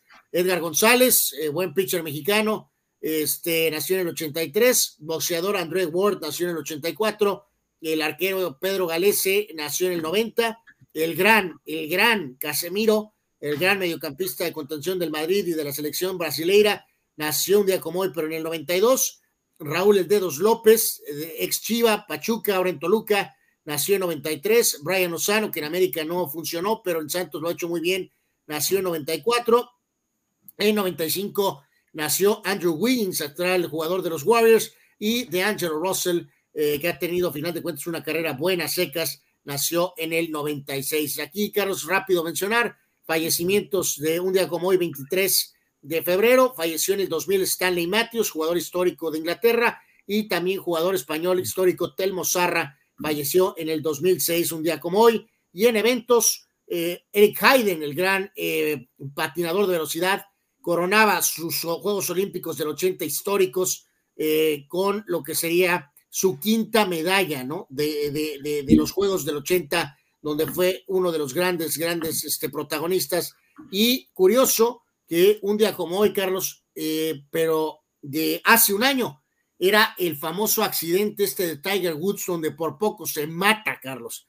Eh, así que hoy es un año de ese accidente de Tiger Woods, este, que ya poco a poco se ha ido recuperando, pero pues todavía ahí está. Oye, apenas venía haciendo un regreso y, pasa eso y valió Wilson, ¿no? Este, terrible, la verdad. Un día como hoy también, y no me podía quedar con ganas de compartírselo, eh, sucedía esto, ¿no? La famosa jugada en donde eh, Bobby Knight con el equipo de los Hoosiers de Indiana se encanijaba con, eh, el, cuerpo de oficiales y aventaba la silla. Este, esta imagen se quedó para siempre, ¿no, Anuar? sí, esto fue en el 85, ahí está la, la fecha, 23 de febrero de 1985 tendría varios episodios más por varios años más hasta que eventualmente eh, pues empezó a avanzar la percepción, Carlos, y pues eventualmente cayó el coach Knight porque sus métodos eran demasiado eh, rudos, ¿no? Este, pero al final de cuentas, eh, sí polémico, eh, pero no deja de tener extraordinarios resultados. Un gran coach, un gran coach, pero sí con un temperamento de los mil diablos, ¿no? dice por acá, dice, dice el, el tocayo Carlos Moreno, algunas vaqueritas radicales van a decir que la línea defensiva de las actuales vaqueras se come vivo a los vaqueros de los 70 y a la de Jimmy. No, no inventen. No, no, no, ya, ya sería el colmo, ¿no? Que salieran con Mika Parsons, ¿no? O sea, o alguna cosa así, ¿no? no, Ni cerca, ¿no? dice Víctor Baños, Randy White y Harvey Martin fueron co-MVPs del Super Bowl, dice, cuando se le ganó al Orange Crush de Denver, sí, en una cosa inédita, ¿no? Este, que fueran defensivos y dos, este, algo que nunca he vuelto a ver ¿no? en, un Super Bowl. Eh, eh, dice, dice, ¿vieron los catorrazos del colegial entre Jugan Howard y el otro coach? Sí, fue terrible. Y, terrible. Y Howard. Perdió, perdió las, las trancas Howard, exjugador, obviamente con el famoso Fab Five de Michigan, con Weber y con eh, Jalen Rose. Carlos tuvo esta chance de ser coach y está suspendido ahorita y probablemente no va a volver a dirigir. Con Michigan, simplemente, aunque sí se pasó de lanza el coach rival, como manejó la recta final del partido, este, con conductas eh, antideportivas, vamos a decirlo, no puedes perder las trancas como coach y lanzar un golpe a, alguien, ¿no? O sea, es echarte la soga al cuello, literalmente, ¿no? Eh, dice Chava Zárate alias Daniela López, muy fácil, la coladera Ochoa es el portero más goleado de la Liga Española en la historia y es el mejor portero mexicano, muy fácil. Bueno, es, ese de primero lo levantas y luego lo, lo, embarras, ¿no? Más aclarándole a Chava, ¿no? Más goleado en una temporada única, o sea, en un single season. Porque luego nos vamos con, con, con mal el dato y entonces los números valen Wilson, mi querido Chava. Eh, no jugó o, ha jugado muy poco tiempo como para ser considerado. Hay otros porteros que han tenido más años y que han recibido más goles. En un single season, sí. Oye, nos, eh, nos agrega Carlos el buen TJ Native, eh, que entre los cumpleaños, de, y lo plantea bien, dice, eh, también cumpleaños uno de esos jugadores olvidados, longevos, solo para conocedores, dice Juan Morales, Juanito Morales, delantero de esos de antes que estuvo con Cruz Azul y Morelia, entre otros. Pues sí, sí, sí, un hombre. Pues, Juanito Morales es bueno un hombre ochentero, este, sí, sí, sí, sí, muy buen jugador. Eh, te tiro otro nombre por ahí, de ese tenor, por ejemplo, mi querido DJ Native, ¿qué tal Arturo Magaña? También es para gente eh, de aquella época eh, que, o sea, muy buen jugador, pero que obviamente no, no, no, no, no resona a, a, las décadas, ¿no? Juanito Morales, este, sí, no, no, increíble. Este, ya les hemos presentado a lo ¿O qué tal aquel delantero del Irapuato, Carlos? Eugenio Constantino, tómala. Tenga, y era bueno, Constantino, mete goles, ¿eh? Muy buen jugador. Este, les hemos venido presentando los Fórmula 1 y, y, pues las apariencias y lo bonito que se ven, y acuérdense que ya cambiaron las posibilidades tecnológicas y ahora se supone que va a ser una temporada mucho más pareja, ¿no? Ah, pues ya después de la presentación y el relumbrón y enseñárselos al público, ahora es cuando la verdad las cosas están empezando a, a, poner sabrosas porque ya los están metiendo las pistas, ¿no? Y aquí es en donde, por ejemplo, equipos como Red Bull, que cambiaron de motor, van a tener que ver cómo carajos van a competir para mantener el estándar de calidad que antes tenían, ¿eh?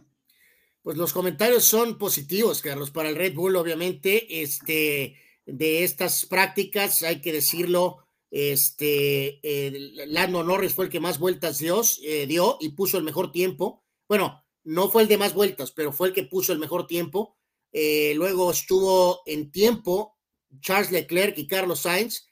Luego los Mercedes con Russell y Hamilton y Aston Martin por ahí. Verstappen terminó nueve en cuanto al tema de tiempo, eh, pero el que más vueltas dio fue Verstappen con 147 vueltas. Hamilton, por ejemplo, dio 77, ¿no? Entonces, eh, muchísimas, muchísimas vueltas eh, para mediciones en el Red Bull. Eh, sí llamó la atención por ahí, Carlos, este, ahí ya no alcanzamos a presentarles esa imagen, pero porque está en video y luego ahora pues se expongan con eso los videos en todos lados. eh, por eso ilustramos con, con, las fotos. Hamilton apareció, Carlos, con, con una gabardina y con la máscara y como que estaba de, de incógnito, parado afuera de, del garage de Red Bull, Carlos. Entonces, pues la, la, guerra sigue, ¿no? Evidentemente, este, hay que recordar, Red Bull planteó un diseño muy llamativo, mm, diferente, y entonces Hamilton estaba echando ojo lo más que pudo de cerca viendo el carro, ¿no? Este, en cuáles son las diferencias ya, que hay entre el Red Bull y el Mercedes, ¿no? Viéndolos ya en la pista, me sigue gustando más el Ferrari que todos los demás, ¿eh? Pero. Sí, sí, pura estética, ¿no? Sí, sí, sí, sí por pura estética. pero, por pura estética. Este el de Ferrari sigue siendo el carro más bonito de todos. Eh, este, ahora hay que ver el desempeño, ¿no? Este, que pues sí, si, de veras, es que de veras se, se va a aparecer esa paridad, Carlos, ¿no? Al final, creo que no habrá dudas de que seguirán estando Mercedes y, y, este Red Bull al frente, más, pero se supone que la idea era recortar esa. no, y para escuderías como Ferrari, que habían tenido una desventaja terrible, se supone que este es un vuelve a la vida, ¿eh? Sí, se supone que tienen que estar más cerca, se supone. Este, por aquí TJ nos dice, ¿se acuerdan de, de, de Poli Cortés? Ay, caray, pues, eh, ay, pues no, no, no, ay, sí, no, Poli Cortés, ese te la sacaste la chistera. ¿Que no, era, que no era poli, Policarpio? Este, sí, sí, sí, sí, cómo no. Es pre, previo a Margarito, Anuar. Eh, pues tal vez. Eh, eh, dice, dice Gabriel Ortega, aquel gol de Batistuta a México fue a Campos, ¿sí? Sí. Este, sí, sí fue Jorge Campos. Dice Oma, uh, uh, uh, Fidel Ortiz. ¿Alguien sabe si la compañía de autos usados que patrocina Ochoa son los que le ponen, lo ponen por dedazo desde las épocas de Osorio, ya que ese patrocinador del tricolor se creen eruditos del fútbol? Pues no sé si sea por el patrocinio, Fidel. ¿Sabes cuántos millones de dólares tendrías que pa pa pagar para que tu imagen publicitaria fuera titular de la selección? Estamos hablando de millones de dólares, no de pesos. Entonces la teoría como que se cae sola, mi querido Fidel. dice Víctor Baño, Rafa Chávez Carretero, dice, llegó a jugar un poco con mis chivas, dice, ochentero también. Ah, bueno, Chávez Carretero. Jugó en Querétaro también. Era, era, era un troncazo, Carlos, con mucho corazón, ¿no? Eh, que tuvo con hartas aquella, bolas, Anuar, le echaba que Tenía aquella gran Anuar. campaña con este, con, que tuvo aquella gran campaña con Atlante, pero cuando llegó con la etiqueta de super refuerzo a Chivas, explotó como, como campechana, ¿no? O sea, eh, vamos, en Guadalajara, acuérdate, lo hicieron carnitas, Carlos, lo hicieron pomada, ¿no? Era, era goleador y, y, y luego pues, se lo cargó el payaso, pero bueno. Abraham Mesa, el golazo de Batistuta fue error de la defensa, pero Batigol definió como crack. Pues sí, Abraham, pues, te, pues se quita Ramón Ramírez, ¿no? Como, eh, pues vamos a decir que lo empujó, eh, sí, no, lo mandó a volar. Por, puro, por pura potencia física lo mandó al cagajo. Este, hablando de, de explosiones, eh, eh, ¿viste Zverev en, el abierto mexicano? una pena, Carlos, que pase desafortunadamente en un evento en México esto, ¿no? eh, que uno de estos jugadores importantes, que es una de las caras más fuertes del tenis ahorita, justamente en el abierto mexicano, o sea, no lo hizo en Turquía, no lo hizo en sabrá Dios dónde, que pierde las trancas en el abierto mexicano, ¿no? Que desafortunado, ya lo echaron, ya pidió disculpas, pues ahí va a quedar, ¿no? En un, pues en un exabrupto lamentable, eh, pues una pena, ¿no? Que haya perdido las trancas ahí golpeando con la raqueta donde estaba el, juez, y obviamente se volvió nota mundial, ¿no? Nota mundial, este, una pena que haya pasado esto en México, ¿no? El perder ahí en un juego de intrascendente de dobles, Carlos, así que un error estúpido de totalmente, ¿no? Digo, hay que recordar, grandes este, tenistas han mostrado a lo largo de la historia eh, eh, temperamentos volátiles, este, pero yo no recuerdo a nadie pegándole a la, a la silla del juez. Digo, sí, o sea, ya lo echaron y le tiene que quedar una multa del ATP, pero sabrosa, ¿no? No puedes tolerar esto bajo ningún concepto, ¿no? Te digo, ni Nastase, ni Connors, ni McEnroe. Es más, ni siquiera el griego este que está mafufo, hombre, ¿cómo se llama? A, a Kyrgios, sí, no, no. Kyrgios. O sea, a lo mejor le podrás recordar el 10 de mayo al juez a distancia o algo, ¿no? Pero, pero sí, ya, ya, ya, ya, acercarte y tocar con la raqueta y la silla, eh, y prácticamente tocar al juez es inaceptable. Espero que le caiga una multa este, monumental, ¿no? Sí, sí, es too much, too much. Este, eh, eh, y sabes qué, a la mejor carnal, no nomás debería de ser la expulsión del torneo, a la mejor, si mucho me apenas, hasta suspensión, ¿eh? Sí, sí, sí, o sea, digamos, si, si le echas un mayor de suspensión para que agarre, amarre, no, no creo que estaría nada mal. Digo, no creo que pase, pero deberían. Sí, sí. Vámonos a terminar este de por tres. Agradecerles a todos. Este, hoy sí nos fuimos este, larguitos, pero había mucho que platicar. Bueno, es que era, el regreso, Carlos. Y nos menciona TJ Nerev, uno de nuestros nombres, que este sí es de nuestros favoritos incógnitos, Carlos. ¿Quién? Recuerda al inmortal Ricardo Chávez Medrano. El gasolinero. El auténtico gasolinero. Este, eh, que le ponían de apodo en la tele el diablo, ¿no? El diablo Chávez Medrano. Pero, pero eh, nosotros lo conocíamos como el gasolinero allá en Guadalajara, porque enfrente de donde están los campos de fútbol de la Autónoma había una gasolinera. Y ahí chambeaba el diablo Chávez Medrano, que terminando de, de jalar en su turno de la gasolinera, se iba a entrenar. Entonces, este, eh, pues por eso todo el mundo, el gasolinero y el gasolinero, eh, en la tele ya le decían el diablo Chávez Medrano, pero, pero sí, es un jugador este, inolvidable. Compañero de otro muy bueno, Anuar, Fernando Sánchez Limón.